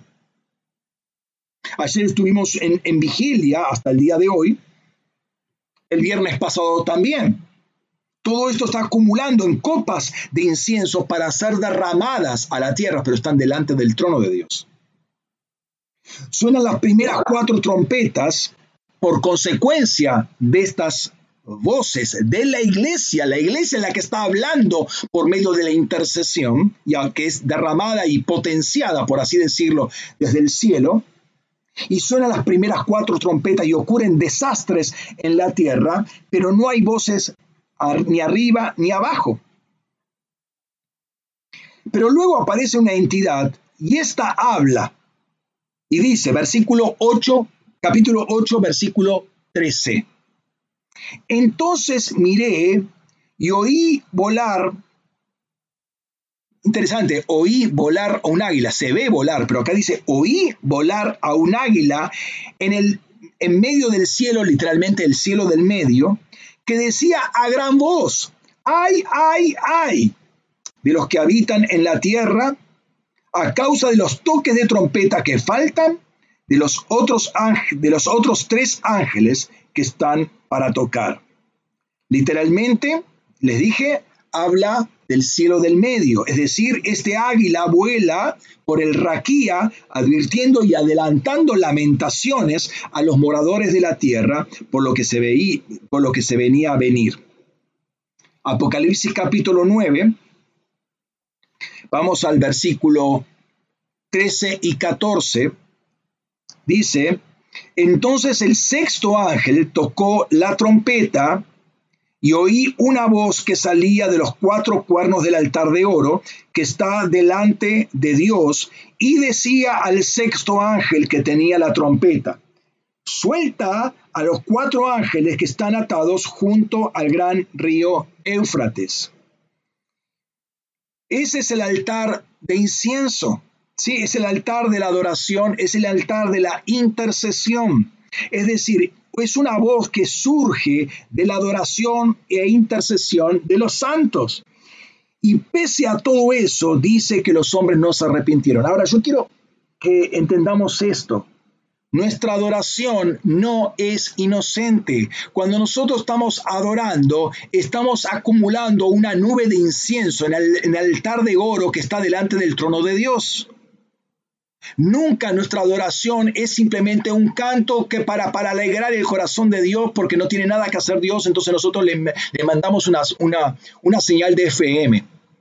No, no, hermanos, la adoración tiene un, un tiempo eh, eh, perdón, eh, tiene una, una manifestación que se establece en el trono de intercesión, el trono de adoración de oro, delante del trono de adoración, y esto va a producir algo tremendo en la tierra, tarde o temprano lo va a producir. Por eso necesitamos adoración 24/7 en las casas, en los hogares, por eso necesitamos en las plazas, en las esquinas, adoración 24/7 ¿sí? Porque son columnas de luz, porque son eh, eh, señales que uno está estableciendo para que la bendición llegue. El, el, trono de Dios se va a volcar sobre esas, sobre esas adoraciones e intercesiones que hemos hecho. Ahora, los hombres, los impíos, no van a responder a esto, no se arrepintieron de sus pecados, idolatrías y demás. Capítulo 10. Vamos al versículo 3. Dice que aparece otro interludio ahí, antes de la séptima trompeta, y la acción acontece por medio de un ángel eh, de gran poder que también tenía un libro abierto en su mano. Este no es Jesucristo, es un ángel, ah, y, ahí se ve por qué es un ángel. Se pone de pie derecho, eh, pone el pie derecho en el mar y el izquierdo en la tierra. O sea, tiene gobierno sobre eh, mar y sobre tierra. Noten, hermanos, noten que eh, empieza a recuperarse el gobierno de lugares de la creación caídos. Pie derecho sobre el mar, pie izquierdo sobre la tierra. Y dice el versículo 3, y gritó a gran voz como ruge un león. Y cuando gritó, siete truenos emitieron sus voces. Notemos que, que, que, dice que cuando el ángel gritó, siete truenos emitieron sus voces. Y luego en el versículo 4 dice, siete truenos hablaron. Entonces hay una relación entre trompeta, hay una relación con la voz, con el rugir y con el hablar. Es, una forma de, de comunicar una determinada acción. Juan entiende a esos siete truenos y se presta a escribir lo que dijeron. Nos gustaría saber lo que dijeron, porque este, pero el ángel le dice, no, no, no, no, no escribas esto, sella estas palabras, no las digas tiene un privilegio de escuchar cosas que ocurrieron, que fueron dichas en el cielo, pero hoy no tenemos registro de eso. Ahora, eso, eso me habla de algo en particular, hermanos, lo poderoso que puede estar, ser, estar delante del trono de Dios, lo poderoso está, es estar teniendo una experiencia con el Espíritu, porque hay cosas que se van a soltar ahí que no están escritas, porque las que él oyó y se le permitió escribir son las que hoy tenemos escritas. Pero él oyó ciertamente otras cosas más, tan genuinamente de la mano de Dios como estas que escuchó y no se les permitió oír. Y agrega que no iba a haber más dilación, no iba a haber más dilación, sino que va a sonar la séptima trompeta. La séptima trompeta iba a sonar en forma inminente. ¿Sí? Y agrega, versículo 7, que en los días de la voz del séptimo ángel, la voz es una trompeta, la voz del séptimo ángel, cuando éste está por tocar la trompeta, ¿ven la relación? Entonces el misterio de Dios será consumado, como Él lo anunció a sus siervos los profetas. Sabemos que el misterio de Dios es Cristo. La, la, la revelación completa de Cristo va a ser consumada. Entonces notemos cómo, eh, o, que, la trompeta es la voz de estos ángeles y están lanzando, cada vez que suena eh, eh, la trompeta, están soltando su voz. Entonces Juan escucha una instrucción, versículo 8. Y la voz, nuevamente, que yo había oído en el cielo, la oí de nuevo hablando conmigo diciendo, ve, toma el libro que está en la mano del ángel, que está de pie sobre el mar y sobre la tierra. Y él toma el libro, eh, tiene la instrucción para que se lo coma y luego lo come y le dice, una vez que encarna la palabra de este libro, ¿sí? Se hace carne, la come, se hace carne. Me dijeron, debes profetizar otra vez acerca de muchos pueblos, naciones, lenguas y reyes. Note, noten que no es simplemente proclamar eh, el Evangelio, dice que debes profetizar acerca de muchos pueblos, naciones, lenguas y reyes. Tiene que profetizar sobre ese tema. ¿Qué es lo que tiene que decir? No sé exactamente. No sé exactamente, porque no dice. Tiene que profetizar acerca de esto, de justamente lo que son estos muchos pueblos, naciones, lenguas y reyes, lo que son sus voces y cuál es el destino de todos ellos.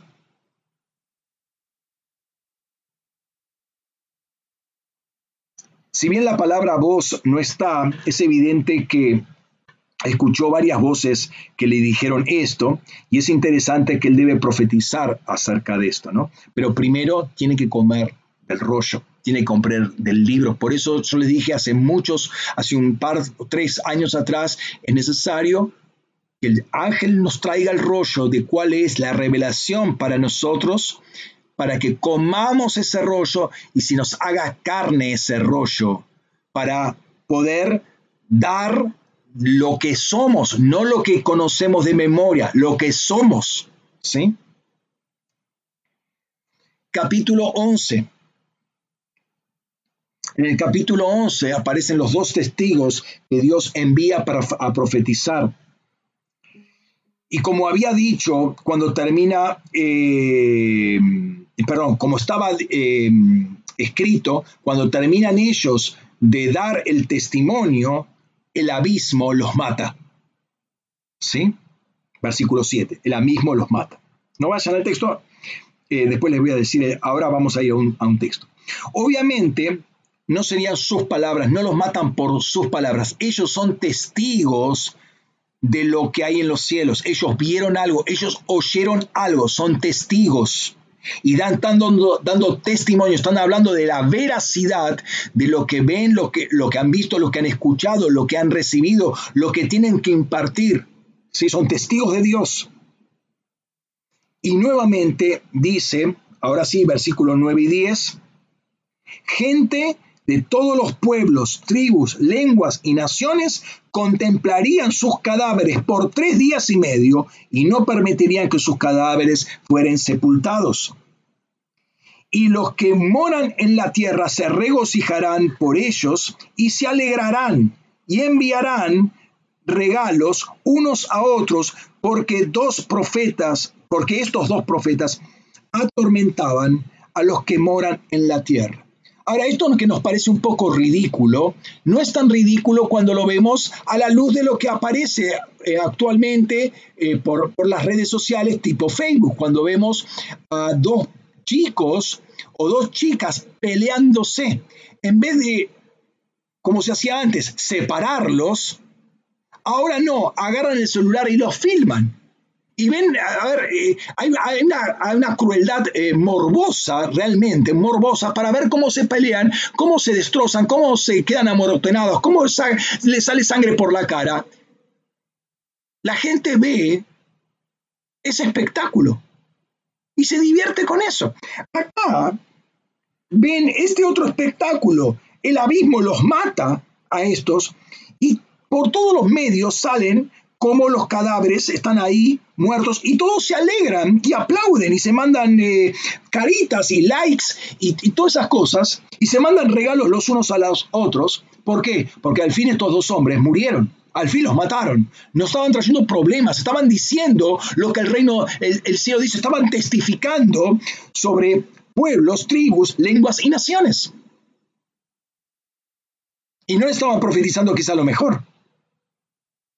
O sea, este mar, estas aguas, ¿sí? de pueblos, tribus, lenguas y naciones, se van a regocijar por la muerte de estos dos testigos porque, era, porque su voz les era molesta. Y hoy vemos en algunos casos iglesias donde para algunos la voz que se está hablando es molesta, por eso se van. O por eso empiezan a hablar cosas que no corresponden acerca de los siervos. ¿Por qué? Porque les molesta la voz. No es de extrañar. Pero ellos habían cumplido su misión. Versículo 12. 11-12. Pero después de tres días, al tercer día, interesante el número, ellos resucitan y el mundo queda sorprendido. Entonces, este es otro testimonio en contra de ellos. ¿Por qué? Porque el Dios que los respaldaba los, los respaldó efectivamente y los levantó. Entonces oyeron una gran voz del cielo, estos dos testigos, oyeron una gran voz del cielo eh, que les decía, subid acá, y subieron al cielo en una nube, y, y sus enemigos lo vieron. Terrible. La misma voz que Dios le di, que escuchó Juan le dijo, sube acá, es la voz, la gran voz del cielo, que les dijo a estos dos em, eh, testigos, suben acá, subieron y subieron al cielo y los, eh, los enemigos esta vez lo vieron. Entonces, cuando suena la séptima con trompeta, se desatan voces en el cielo. Dice, el séptimo ángel tocó la trompeta y se levantaron grandes voces en el cielo, muchas voces, ¿Qué decían? Pero dicen una sola cosa. Es un, como un coro, ¿no? Enorme.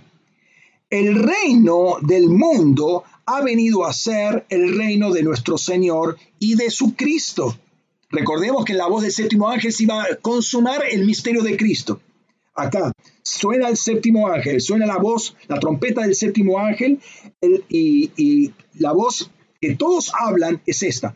El reino del mundo ha venido a ser el reino de nuestro Señor y de su Cristo y Él reinará por los siglos de los siglos. En versículo 15 estoy, estoy hablando ahí.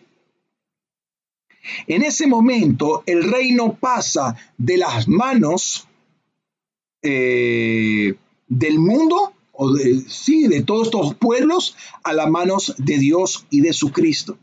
Obviamente las naciones se enfurecieron. ¿Por qué? Porque perdieron gobierno, perdieron el reino, perdieron dirección.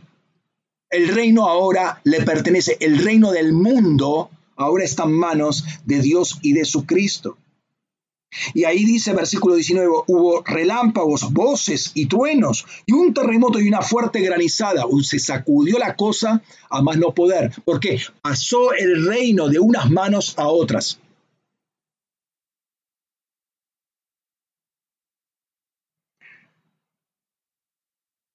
En el cielo alabanza ciertamente, mientras que en la tierra había desesperación, confusión e ira. Versículo 12, eh, perdón, Apocalipsis 12. Aparece otra señal en el cielo, la mujer y el dragón, y aparece toda esta lucha que se da en, en el Raquía. Es una guerra que se establece en el Raquía. Satanás el dragón con sus ángeles y Miguel con sus ángeles, una guerra que se establece en el Raquía. Y cómo éste pierde delante de Miguel y de sus fuerzas. Y esto, lleva a una gran declaración en el cielo, dice versículos 10 al 12. Y oí una gran voz del cielo que decía, ahora ha venido la salvación el poder y el reino de nuestro Dios y la autoridad de su Cristo. Porque el acusador de nuestros hermanos, que los acusa delante de nuestro Dios día y noche, ha sido arrojado. Ellos lo vencieron por medio de la sangre del cordero y por la palabra del testimonio de ellos, y no amaron sus vidas, llegando hasta sufrir la muerte. Ellos lo vencieron por medio de la sangre. Ah, perdón, este ya, ya lo dije, lo tengo acá repetido. Es muy importante porque los dos testigos fueron muertos por la voz, por la palabra y por el testimonio.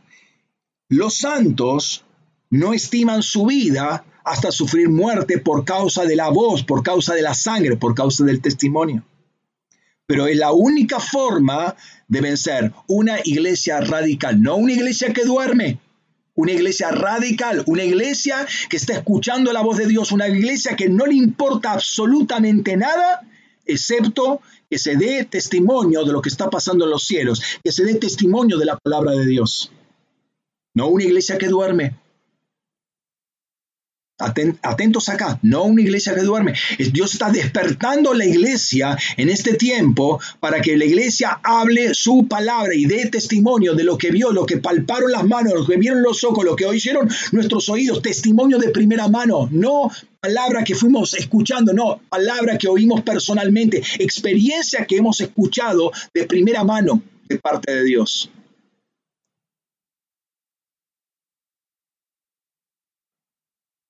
Capítulo 13 de Apocalipsis.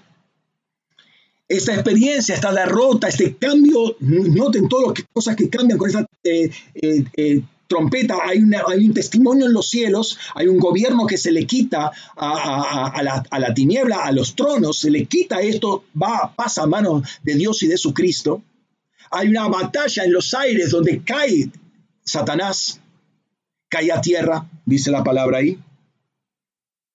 Y capítulo 13 hace aparición la bestia. Y la gente decía, ¿quién como la bestia? Sí, versículo 4. Eh, ¿Quién como la bestia? ¿Quién puede contra su poder? Sí, la gente estaba eh, exaltada. Gente, a ver, eh, gente que había perdido el trono, el gobierno, el poder, ya perdieron todo. Pero aparece este, este, este, esta bestia, este, un líder, un impostor, dice que y la gente dice, ¿quién como la bestia? Versículo 7 dice, y se le dio autoridad sobre toda tribu, pueblo, lengua y nación. Hay un encantamiento mágico producto del, dragón caído, de Satanás caído, hay un encantamiento mágico que cae sobre todos los que no están escritos en el libro de la vida del Cordero, que fue inmolado antes de todos los tiempos. Versículo 8. ¿Sí? Eh, todos van a caer bajo la seducción, bajo el poder, bajo las palabras de esta bestia. Todo el mundo que no está sellado por Dios, lo que no están eh, escritos en el libro de la vida. ¿sí? Después aparece, versículo 15, el falso profeta, otra bestia, la otra bestia, la bestia de la tierra, ante la bestia del mar, ahora la bestia de la tierra. Falso profeta, y hace que, es interesante, hace que la imagen de la bestia, se construye una imagen de la bestia y hace que la imagen de la bestia hable, emita voz. ¿Por qué? Porque los tronos de arriba se quedaron sin voz. Entonces tiene que construir un trono abajo que emita voz le da aliento para que hable y diera muerte a los santos. ¿Sí? Es una voz para muerte. Capítulo 14. Hay un cambio de ángulo, de perspectiva para Juan. Versículos 1 al 3 dice lo siguiente.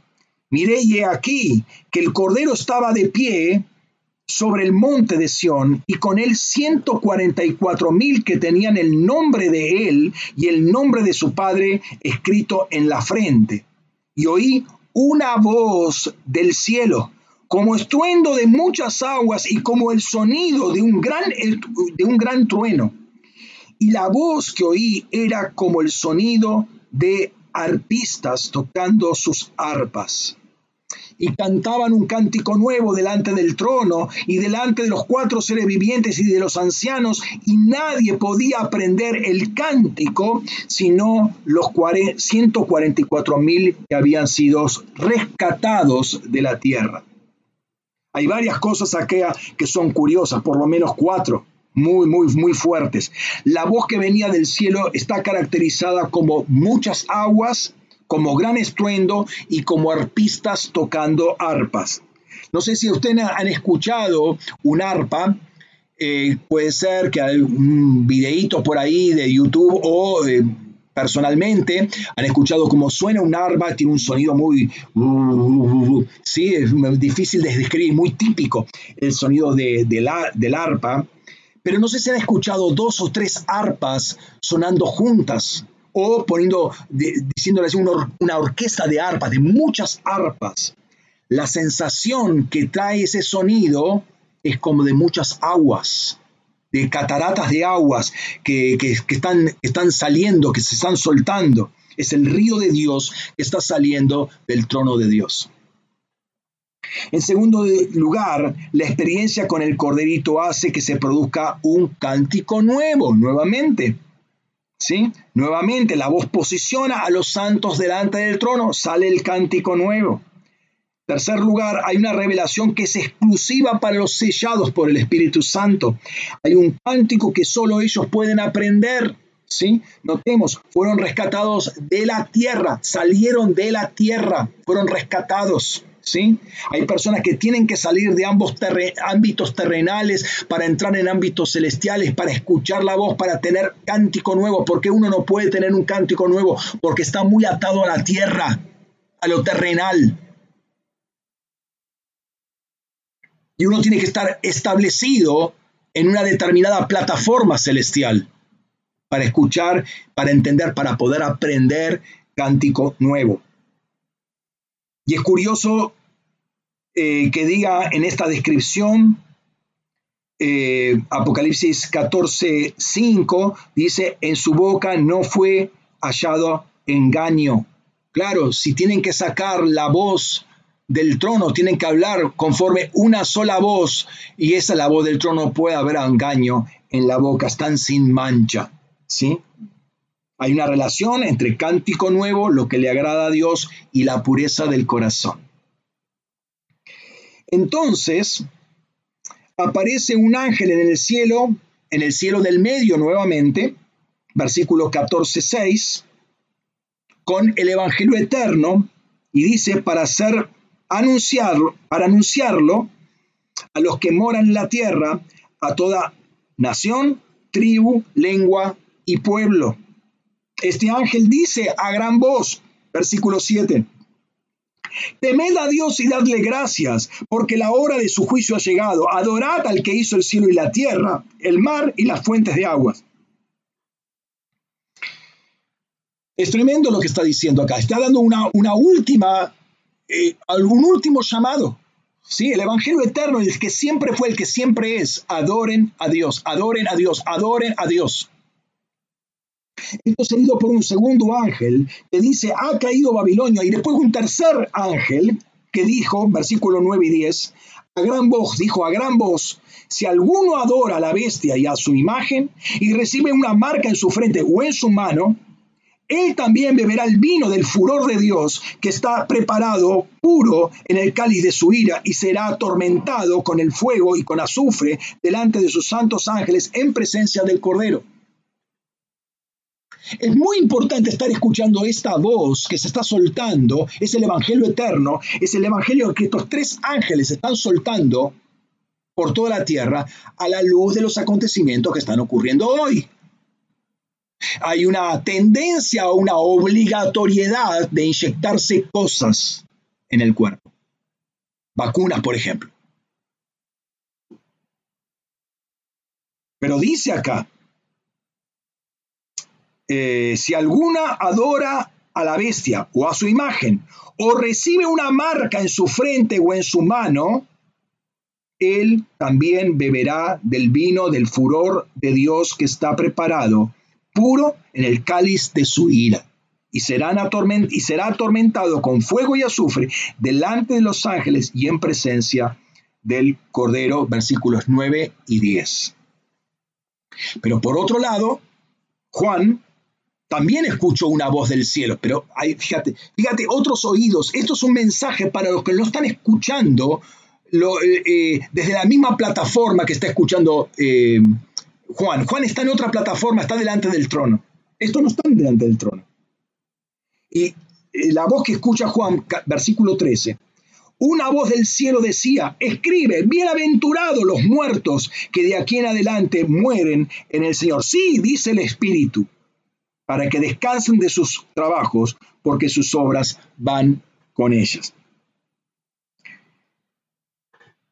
Después de esto, aparece un ángel poderosísimo, al punto tal que se parece a Jesucristo glorificado, tiene corona, está sentado sobre una nube blanca y viene con una hoz afilada.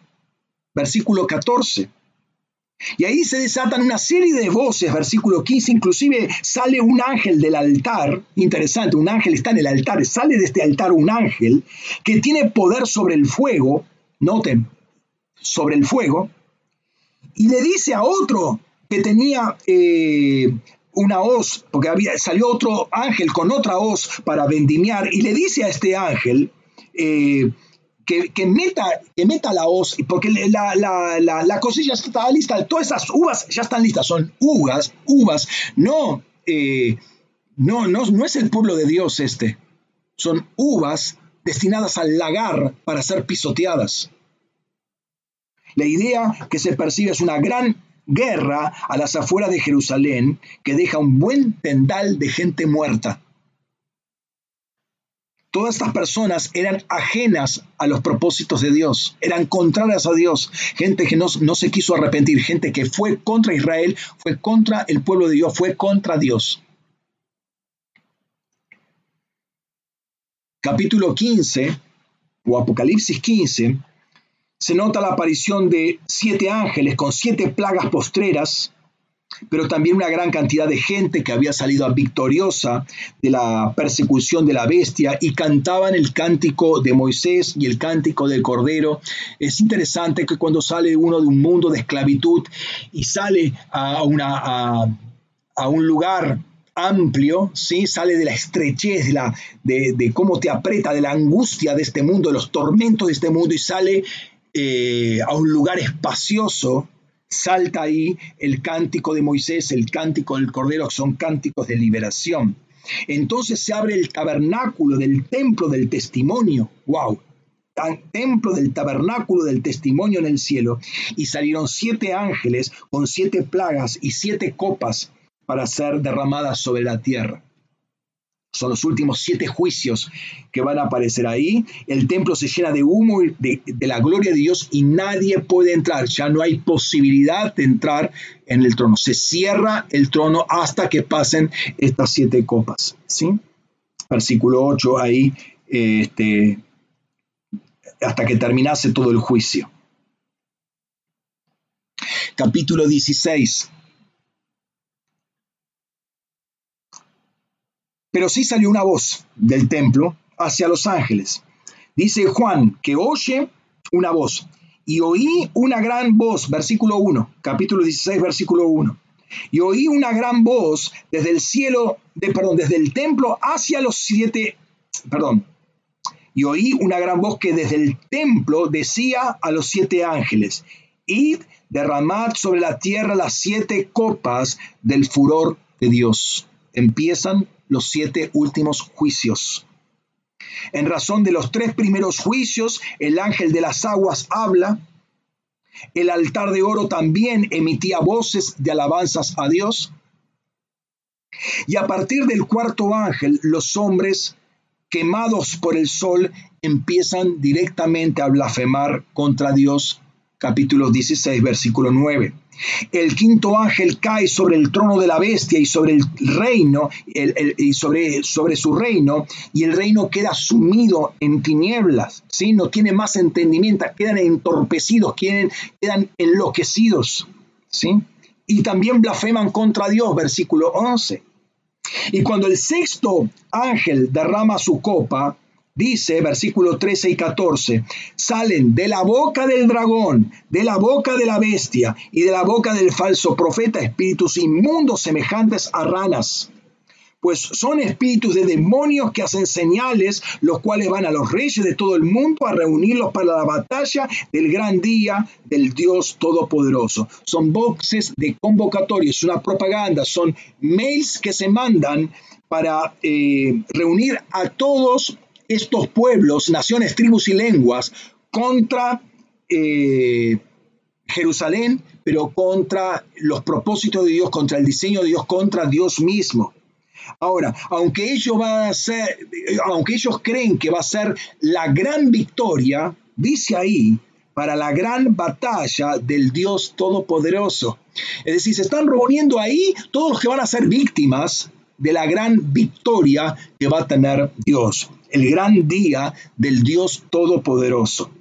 Entonces, versículo 17, el séptimo ángel derramó su copa en el aire y una gran voz salió del templo, del trono que decía, listo, hecho está. Se terminó.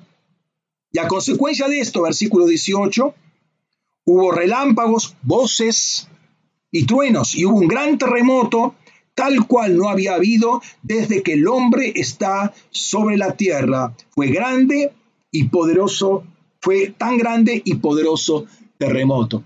Este, el terremoto más grande eh, hallado eh, fue en Chile a principios del siglo pasado, que fue 9,5 creo en la escala Richter. Este va a ser todavía más terrible. ¿Sí? Por esto la gente volvió a blasfemar, versículo 21. Eh, y notemos cómo esta voz de este ángel es contestado por voces humanas contrarios a Dios. Noten que es completamente diferente la voz que sale este ángel eh, y las voces de este mundo completamente ajenos, opuestos a Dios. Apocalipsis 17 Entonces uno de estos ángeles de las siete copas le habla a Juan y lo lleva al desierto para que vea a la gran ramera sentada sobre las muchas aguas.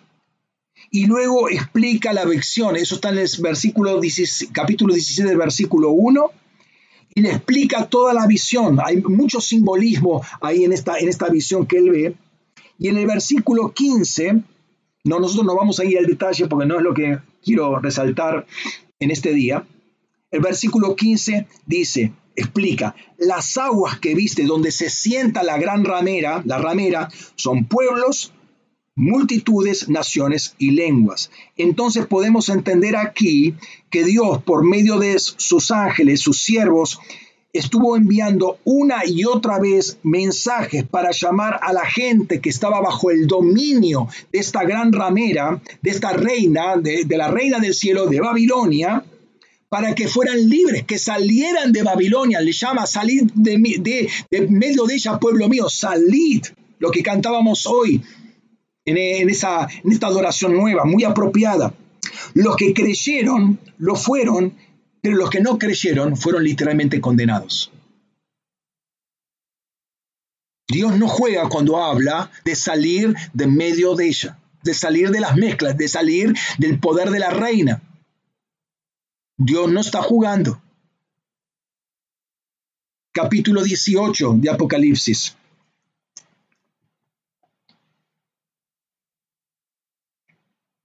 El capítulo empieza con la voz de otro ángel poderoso. Versículos 1 al 3 dice, después de esto, vi a otro ángel descender del cielo que tenía gran poder y la tierra fue iluminada con su gloria. Mirá, mirá la, manifestación de este ángel. La tierra entera fue Ay, pastor, pero no se puede, porque si está eh, dando luz de un lado, no puede estar dando de luz de otro. Hermano, no, no, no lo piensas racionalmente. Si dice que la tierra entera fue llenada de su gloria, eh, no pienses que un ángel, un ángel poderoso es un foquito. Toda la tierra fue llenada, fue iluminada con su gloria. Y clamó con voz potente diciendo, cayó, cayó la gran Babilonia y se ha convertido en habitación de demonios, en cuera, en guarida de todo espíritu inmundo y en guarida de toda ave inmunda y aborrecible, porque todas las naciones han bebido del vino de la pasión de su inmoralidad y los reyes de la tierra han cometido actos inmorales con ellos y los mercaderes de la tierra se han enriquecido con su, con la, con su sensualidad. Y luego se desata todo un otro juego de voces tremendo. Primero, en, eh, en el que Juan dice que oyó otra voz del cielo que decía, salid de ella, pueblo mío, versículo 4 y 5, salid de ella, pueblo mío, para que no recibáis, para que no eh, participéis de sus pecados, para que no recibáis de sus plagas, porque sus pecados se han amontonado hasta el cielo y Dios se ha acordado de sus iniquidades. Versículo 7b, lo que decía la gran ramera, yo estoy sentada como reina y no soy viuda y nunca veré duelo. Ja,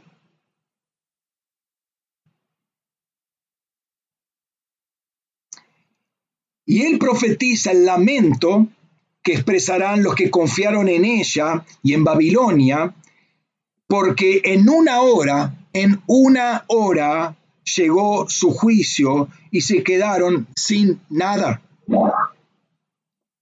Ahora, si vos recordás bien a los que tienen algunos años, al menos tienen, eh, nacieron antes del comienzo de este siglo, cuando fueron golpeadas las torres gemelas, más allá de, todo lo que hay alrededor de esto, cuando fueron golpeadas, que fue un tiempo en el cual literalmente cambió todo el mundo, o sea, para los que viajan en avión, obviamente cambió radicalmente toda la situación, pero cambió todo el mundo. Eh, todo ese juicio duró una hora. En una hora cayeron las dos torres gemelas.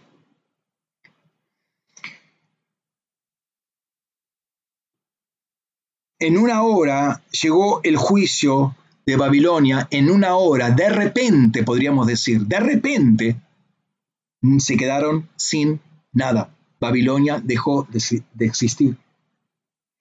Y todos hacen lamentación sobre ellos, pero la ruina fue total. Y trataron de buscar reconstruirlo, no pueden reconstruir porque los tronos han caído, todo ha caído. Y el ángel termina diciendo, y el sonido de arpistas y de músicos y de flautistas y de trompeteros no se oirá más en ti, ni artífice, ni artífice de oficio alguno se hallará más en ti, ni ruido de molinos se oirá más en ti, ni luz de lámparas eh, alumbrará más en ti. Tampoco la voz del novio y la voz de la novia se oirá más en ti, porque tus mercaderes eran los grandes de la tierra, pues todas las naciones fueron engañadas por tus hechicerías. Había una voz interna de Babilonia y una voz que alimentaba, una voz que hechizaba a todo el mundo, una voz que sonaba como música, una voz de arpista, de músico, de flautas, que te entretenía constantemente, una voz de artes, de oficios ¿sí? de cantantes, de músicos, de trovadores que están soltando sus voces, de artistas, de pintores y de poetas que sueltan sus voces, de molinos, de fábricas, que sueltan sus voces, de lámparas, de tecnología, que sueltan sus voces, de novios y de novias, de fiestas, sueltan sus voces. Todo eso se acabó en una hora. Todo se acabó en una hora. Todo eso es un hechizo. Las voces que salen de Babilonia, las voces que salen de la, de la, de la reina, las voces que salen de los tronos falsos son hechizos, hechizan a la gente, buscan tu oído para hechizarte, para hacerte la cabeza, para hipnotizarte. ¿Me estás escuchando? Babilonia tenía una voz interna, una voz de un gozo falso. Todo cayó, todo se terminó una voz que entretiene. Por eso le dice el ángel a la iglesia, pueblo mío, salid de Babilonia. ¿Por qué? Porque hay mucha iglesia que está siendo seducida, hipnotizada, entretenida por las voces de Babilonia todavía. Están entretenidos, están buscando otra cosa, no sé dónde están, no sé lo que están escuchando, no sé lo que están viendo, están entretenidos con otras cosas. Babilonia está emitiendo sus voces y están escuchando los tronos de Babilonia como, como hablan. Y parte de la iglesia está hechizada. Y Dios le está diciendo, salir, pueblo mío, de Babilonia. Capítulo 19. El panorama sombrío, ¿sí? Los capítulos 17 y 18 cambia a un ambiente festivo de aquellos que sí escuchan la voz de Dios, de aquellos que sí están atentos a lo que el trono habla. Dice versículos 1 y 2, después de esto oí una gran voz una gran multitud en el cielo que decía, aleluya, la salvación y la gloria y el poder pertenecen a nuestro Dios porque sus juicios son verdaderos y justos, pues ha juzgado a la gran ramera que corrompía la tierra con su inmoralidad y ha vengado la sangre de sus siervos en ella. ¿Se acuerdan esos primeros que decían, Señor, ¿hasta cuándo vas a, no vas a vengar mi sangre? Momento, tranquilo. Toda oración llega, llega a su fin. las copas fueron derramadas, la intercesión fue derramada, la adoración fue derramada. Se cayó sobre ella misma, dice. La ha vengado la sangre de sus siervos en ella la, la sangre orienta a Dios hacia el victimario. El victimario es Babilonia, por eso tenemos que salir de Babilonia, porque si no el juicio cae sobre nosotros. Y esto desata una nueva adoración por parte de los 24 ancianos y los cuatro seres vivientes, por lo cual, versículo 5, del trono salió una voz que decía, alabad a nuestro Dios, todos sus siervos, los que teméis, los grandes, los pequeños y los grandes. Y esto es interesante porque esta voz sale del trono y en el trono está sentado Dios y el Cordero. Entonces lo más probable es que el corderito esté dándole eh, reorientando toda esta adoración al mismo Dios. ¿sí? Luego aparecen las bodas del corderito y otra vez escucha una voz, versículos 6 al 8, dice, y oí como la voz de una gran multitud, como el estruendo de muchas aguas, y como el sonido de fuertes truenos que decía, aleluya, porque el Señor nuestro Dios Todopoderoso reina. Regocijémonos y alegrémonos y démosle a Él la gloria, porque las bodas del Cordero han llegado y su esposa se ha preparado y a ella le fue concedido vestirse de lino fino, resplandeciente y limpio, porque las acciones justas de los santos son el lino fino. Miren, miren, miren qué coincidencia con lo que estuvimos cantando en el día de hoy. qué, qué conexión en el espíritu que había. Pero es interesante cómo, se caracteriza esta voz. Gran multitud, muchas aguas, fuertes truenos. Es como la voz primera, la de Apocalipsis capítulo 1, versículos 1, versículos 10 al 20. Esa voz que era la voz de Jesucristo, ahora es la voz de toda la iglesia. Y todo el cielo canta una misma voz. Luego un ángel parado sobre el sol. ¡Wow! Fíjate esto. Un ángel parado sobre el sol. Es interesante que, este, eh, que en este juicio el ángel se pare sobre el sol. O sea, tiene autoridad sobre el sol. Antes hubo un ángel que se paró sobre el mar y sobre la tierra. Después un ángel sentado sobre una nube. Ahora un ángel parado sobre el sol. Noten, todas las cosas que fueron objeto de adoración son juzgadas y hay ángeles posicionados poniendo su pie de gobierno sobre todas estas entidades.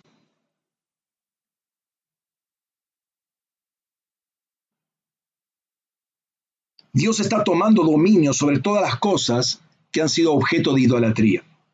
Versículos 17 y 18 dice, y vio un ángel que estaba de, pie en el sol y clamó a gran voz, diciendo, a todas las aves que vuelan en medio del cielo, venid, congregaos para la gran cena de Dios, para que comáis carne de reyes y carne de comandantes y carne de poderosos, carne de caballos y de sus jinetes y carne de todos los hombres, libres y esclavos, pequeños y grandes. Cuando dice, eh, mm, perdón, ¿dónde está? Las aves que vuelan en medio del cielo, nuevamente el cielo del medio. Todos estos son demonios. Estas entidades se comen a todos sus seguidores. ¿Por qué? Porque el diablo no hace pacto con nadie. Estos hombres habían sido utilizados por estos, estos demonios. ¿Sí? Habían sido utilizados. Ahora estos caen poder, no tienen más gobierno. Ahora, cómanse los unos a los otros. los demonios se los comen literalmente. Apocalipsis capítulo 20. El capítulo 20 muestra cómo Satanás es aprisionado por mil años y luego tiene que ser desatado por un tiempo para ser finalmente destruido, versículo 1 al 3. Y luego dice Juan que, versículo 4, fíjate, también vi tronos. Wow, fíjate lo que está diciendo. También vi tronos y se sentaron sobre ellos y se les dio, se les concedió autoridad para juzgar. Y vi las almas de los que habían sido decapitados por causa del testimonio de Jesús y por la palabra de Dios, la voz que ellos sacaban. A los que no habían adorado a la bestia ni a su imagen ni habían recibido la marca de su frente ni sobre su mano y volvieron a la vida y reinaron con Cristo por mil años los tronos son ocupados. Si vamos a, Daniel capítulo 7, vieron, eh, eh, Daniel ve que eh, había un anciano sentado sobre el trono y había tronos que fueron dispuestos para el juicio. Hay tronos que estaban vacíos y hay gente que se sentó. Fueron restaurados los tronos. Los tronos robados, los tronos usurpados fueron restaurados. Ahora los justos, los hijos, los reyes, los sacerdotes se sientan para juzgar. se les, dio, se les concedió autoridad ahora para juzgar.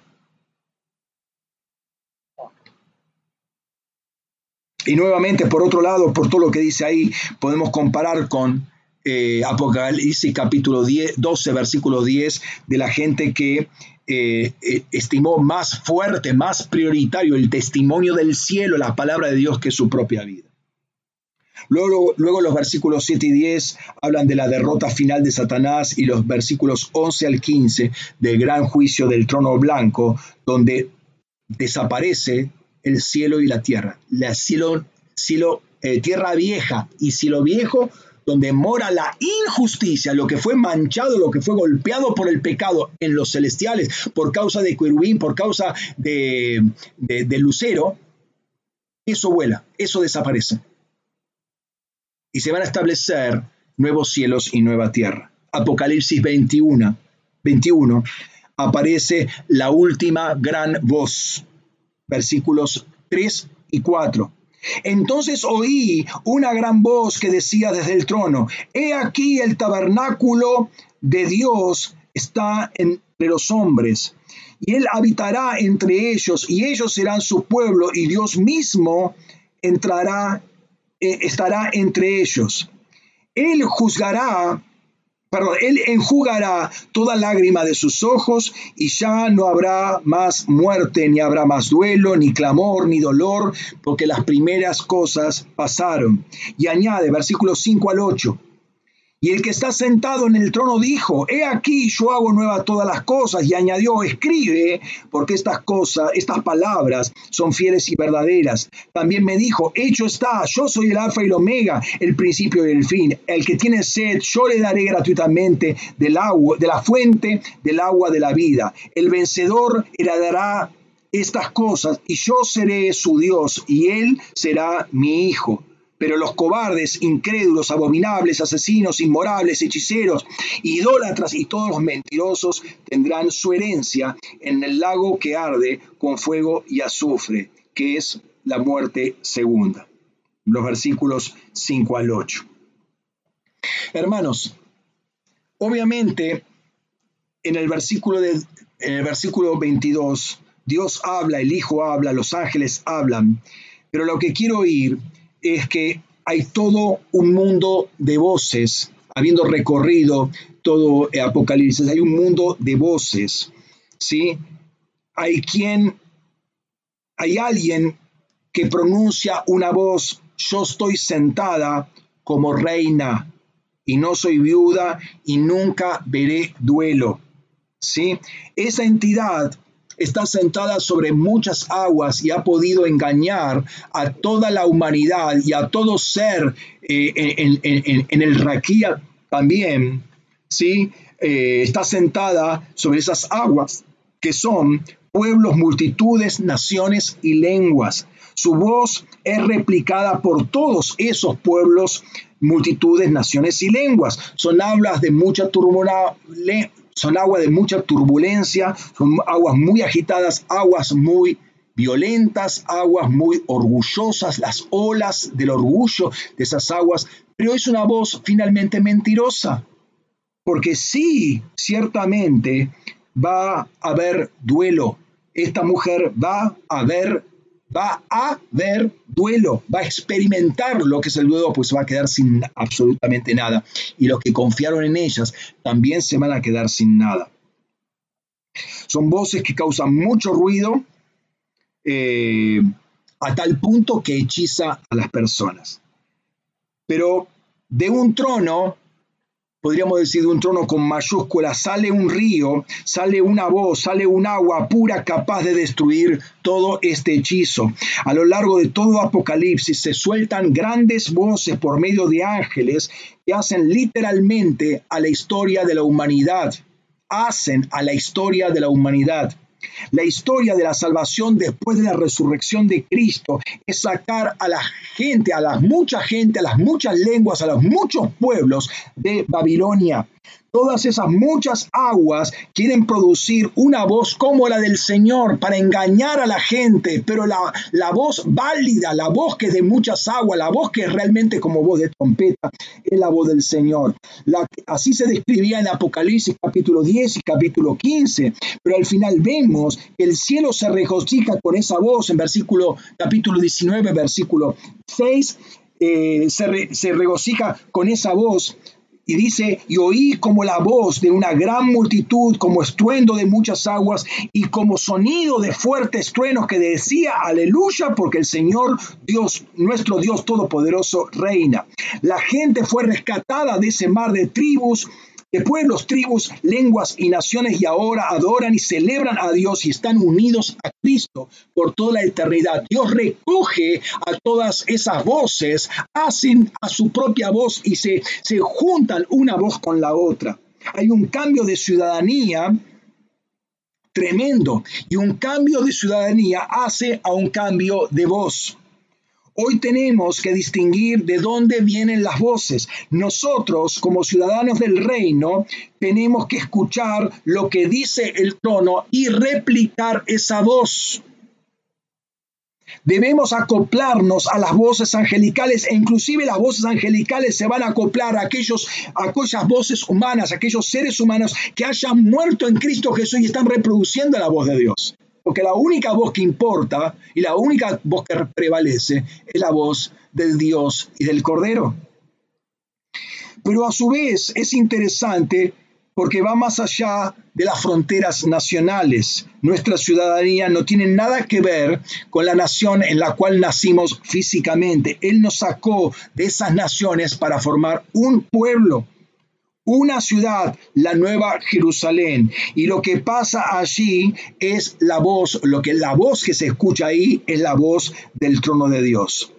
En resumen, hermanos, todo se gobierna con la voz.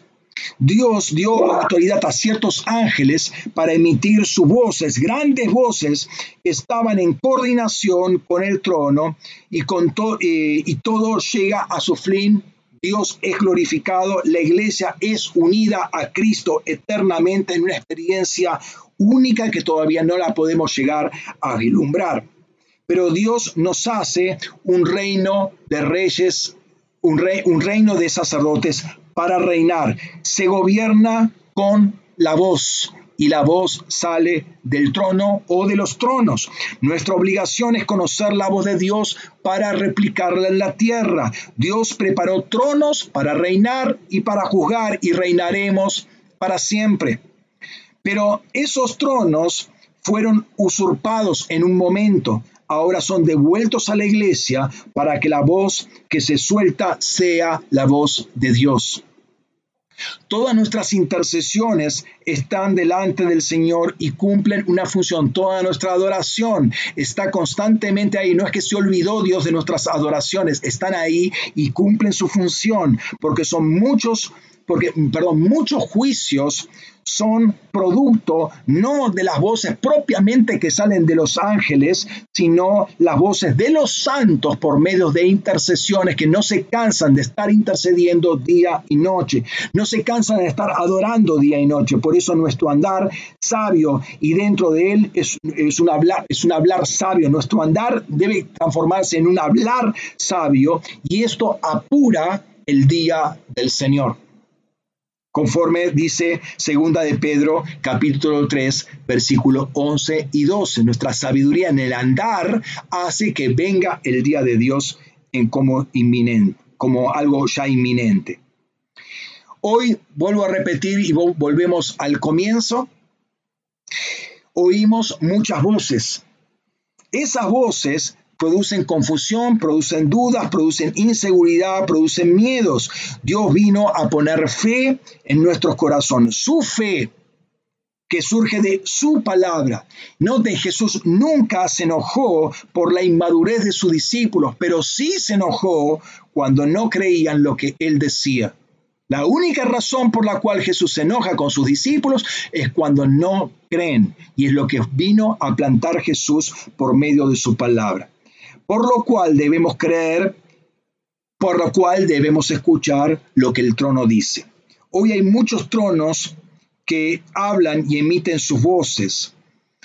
Todos esos tronos están bajo el gobierno de la gran ramera, que es la reina del cielo, pero Apocalipsis nos está enseñando cómo el cielo recupera la voz de los hijos, cómo se recuperan los tronos caídos, cómo se llama a los hijos a salir de Babilonia, cómo las voces de la gran ramera por un lado quieren controlar, pero por otro lado entretener al propio pueblo de Dios para su propia perdición, pero Dios los recata de ahí.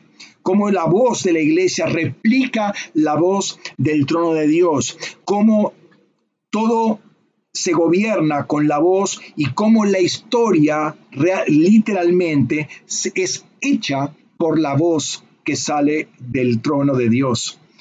Y cómo el gobierno del Hijo, después de la ascensión de Cristo, cuando es glorificado, se manifiesta y cómo todo ángel, como principado y potestad, todo se sujeta al trono del Padre. Por eso quiero eh, terminar esta reflexión diciéndote que tenemos que escuchar la voz de Dios, tenemos que aprender a discernir, dejar de escuchar otras voces, afinar nuestro oído, escuchar la voz de Dios. La voz de Dios la que va a dar dirección en este momento a un mundo que vive sacudido como nunca antes, con muchas voces, todos hay, opinólogo para todo, hay brujos que también quieren soltar voces, el brujo de carrera eh, que se juntan en redes eh, muy impresionantes en todo el mundo para emitir sus voces, para soltar voces, para tirar los últimos petardos. Nosotros tenemos que escuchar la voz de Dios. Es, es importantísimo en el día de hoy aprender a discernir la voz de Dios. Yo te invito a que cierres tus ojos en este momento Fue una lectura rápida de un texto que da para mucho, hay cantidad de detalles, pero hay una sola voz que quiere soltarse, que debe soltarse, que debe oírse. La voz que orienta, la voz que trae luz, manifiesta la justicia, habla verdad, declara no como la, la voz de la reina, de la gran ramera que jactanciosamente dice que está sentada como reina y nunca veré viudez y en una hora se le acabó toda la historia. La voz del cielo. La voz de tu intercesión, la voz de tu adoración, no son poca cosa, es parte de lo que Dios te dijo. Por eso hay que oír para interceder correctamente. Esa adoración desata juicios terribles en la tierra para los que no escuchan la voz, para los que no están unidos a esa voz. Padre, en esta tarde, Señor, queremos aprender a oír tu voz,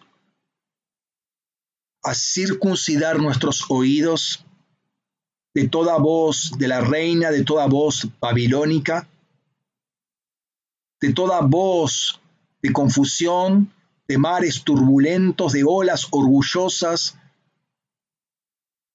que pretenden sabiduría, que pretenden conocimiento, que pretenden poder, pero sabemos que en una hora todo se acaba.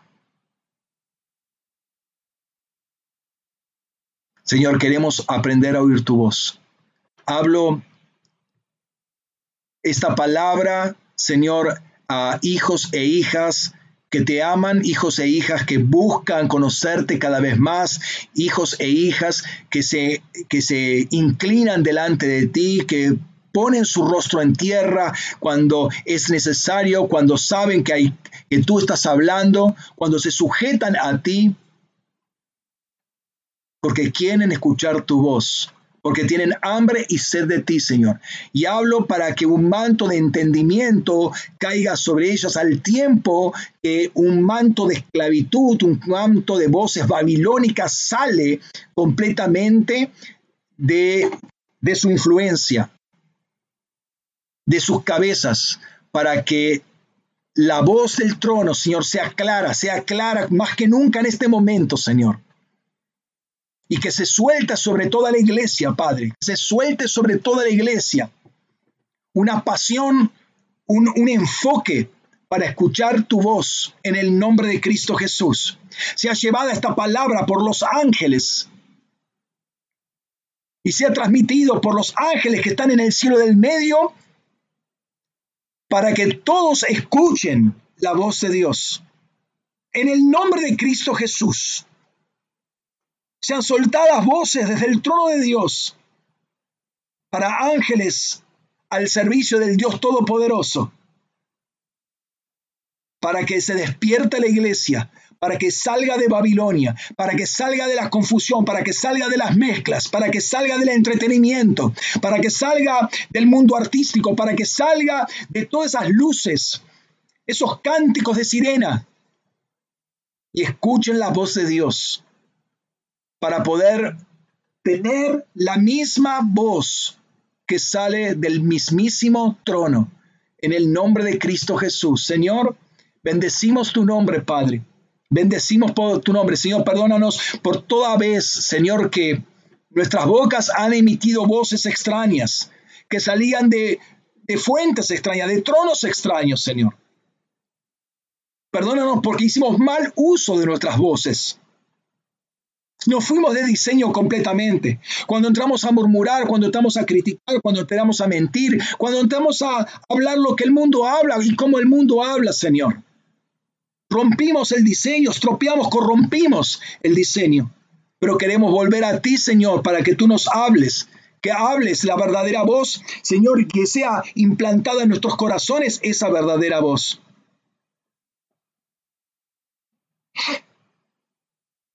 Y si hay alguien que está escuchando esta mezcla de voces, está siendo entretenido, ahora oí, oí oíd la voz de Dios, salid, salid pueblo mío, salid en medio de ella, salid, huid de Babilonia. Porque en una hora se acaba todo. Y todos los que hacían lamento por ella también van a ser destruidos.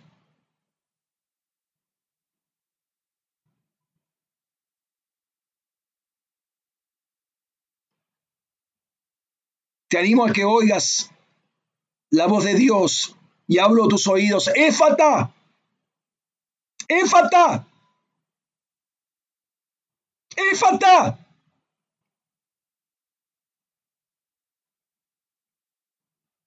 Se destapen los oídos. Y se oiga la voz de Dios y del Cordero.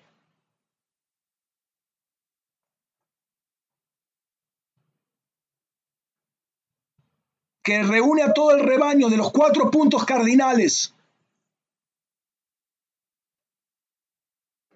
Las ovejas, sus ovejas, oyen su voz y van a él, y van a él, y van a él y salen, salen del entretenimiento barato, salen de los lazos de seducción,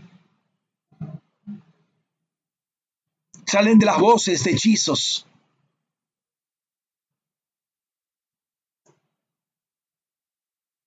salen de las luces que brinda este mundo, salen, salen y van a ti, van a la luz no creada, la luz del primer día.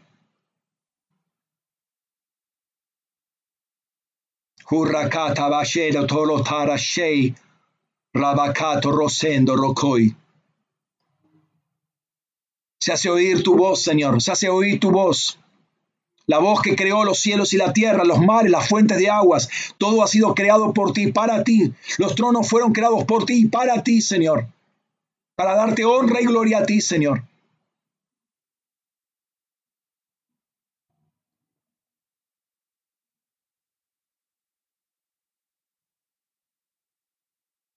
Te invito, hermano, hermana, que, que me estás escuchando, a que refines en el día de hoy tu oído y te comprometas a no apreciar tanto tu vida, tu vida almática, como la voz del testimonio, como la predicación de la palabra, como el hecho de dar testimonio con la propia vida.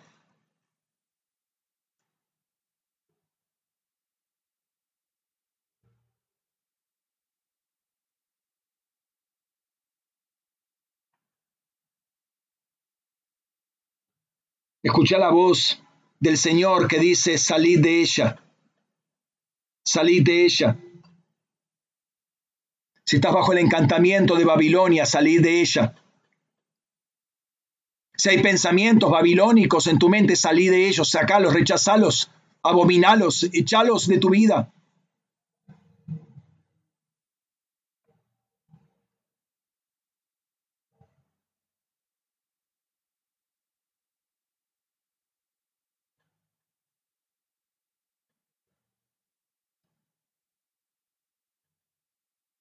Es tiempo de volver a escuchar su voz. Es tiempo de volver a escuchar su voz y de comprometerse con ella, con todo lo que significa ella, con todo lo que implica el compromiso. Cuando le dijeron, el Sanedrín le dijo a Pedro, a Juan, dejen de hablar eh, del nombre de Jesús. Les prohibimos que hablen. Los dejamos libres, pero les prohibimos. Ellos dijeron, ¿a quién tenemos que obedecer más? ¿A los hombres o a Dios? No podemos dejar de hablar lo que hemos visto y oído. Y si vos lo viste, lo oíste, no podés dejar de hablar de eso. Y no podés dejar de ver y oír el trono de Dios. Te invito a que te reposiciones delante del trono y que salga de ti ese cántico nuevo ese cántico del Cordero, ese cántico de Moisés, ese cántico de liberación que salga de ti, ese cántico que nadie puede aprender sino aquellos que están sellados por el Espíritu. La voz de Dios te posiciona, su palabra te posiciona. Presentarte delante de Dios en una nueva plataforma de fe, de autoridad, delante de quién es la verdad, delante de quién es la justicia, de quién es, delante de quién es la luz verdadera.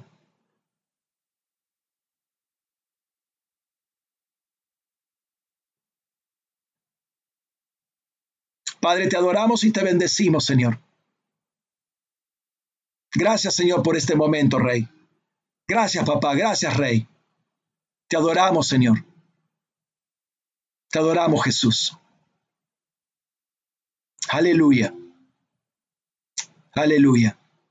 Bendecimos tu nombre, Señor. Gracias, Rey. Amén. Amén. Te invito en este momento, hermano, a que participemos del, pan y del vino rápidamente. Eh, vamos a dejar la, la sesión de testimonios eh, para, otra oportunidad porque eh, en breve ya empieza la conexión eh, con Internet. Em, pero vamos a presentarnos para participar de la cena del Señor.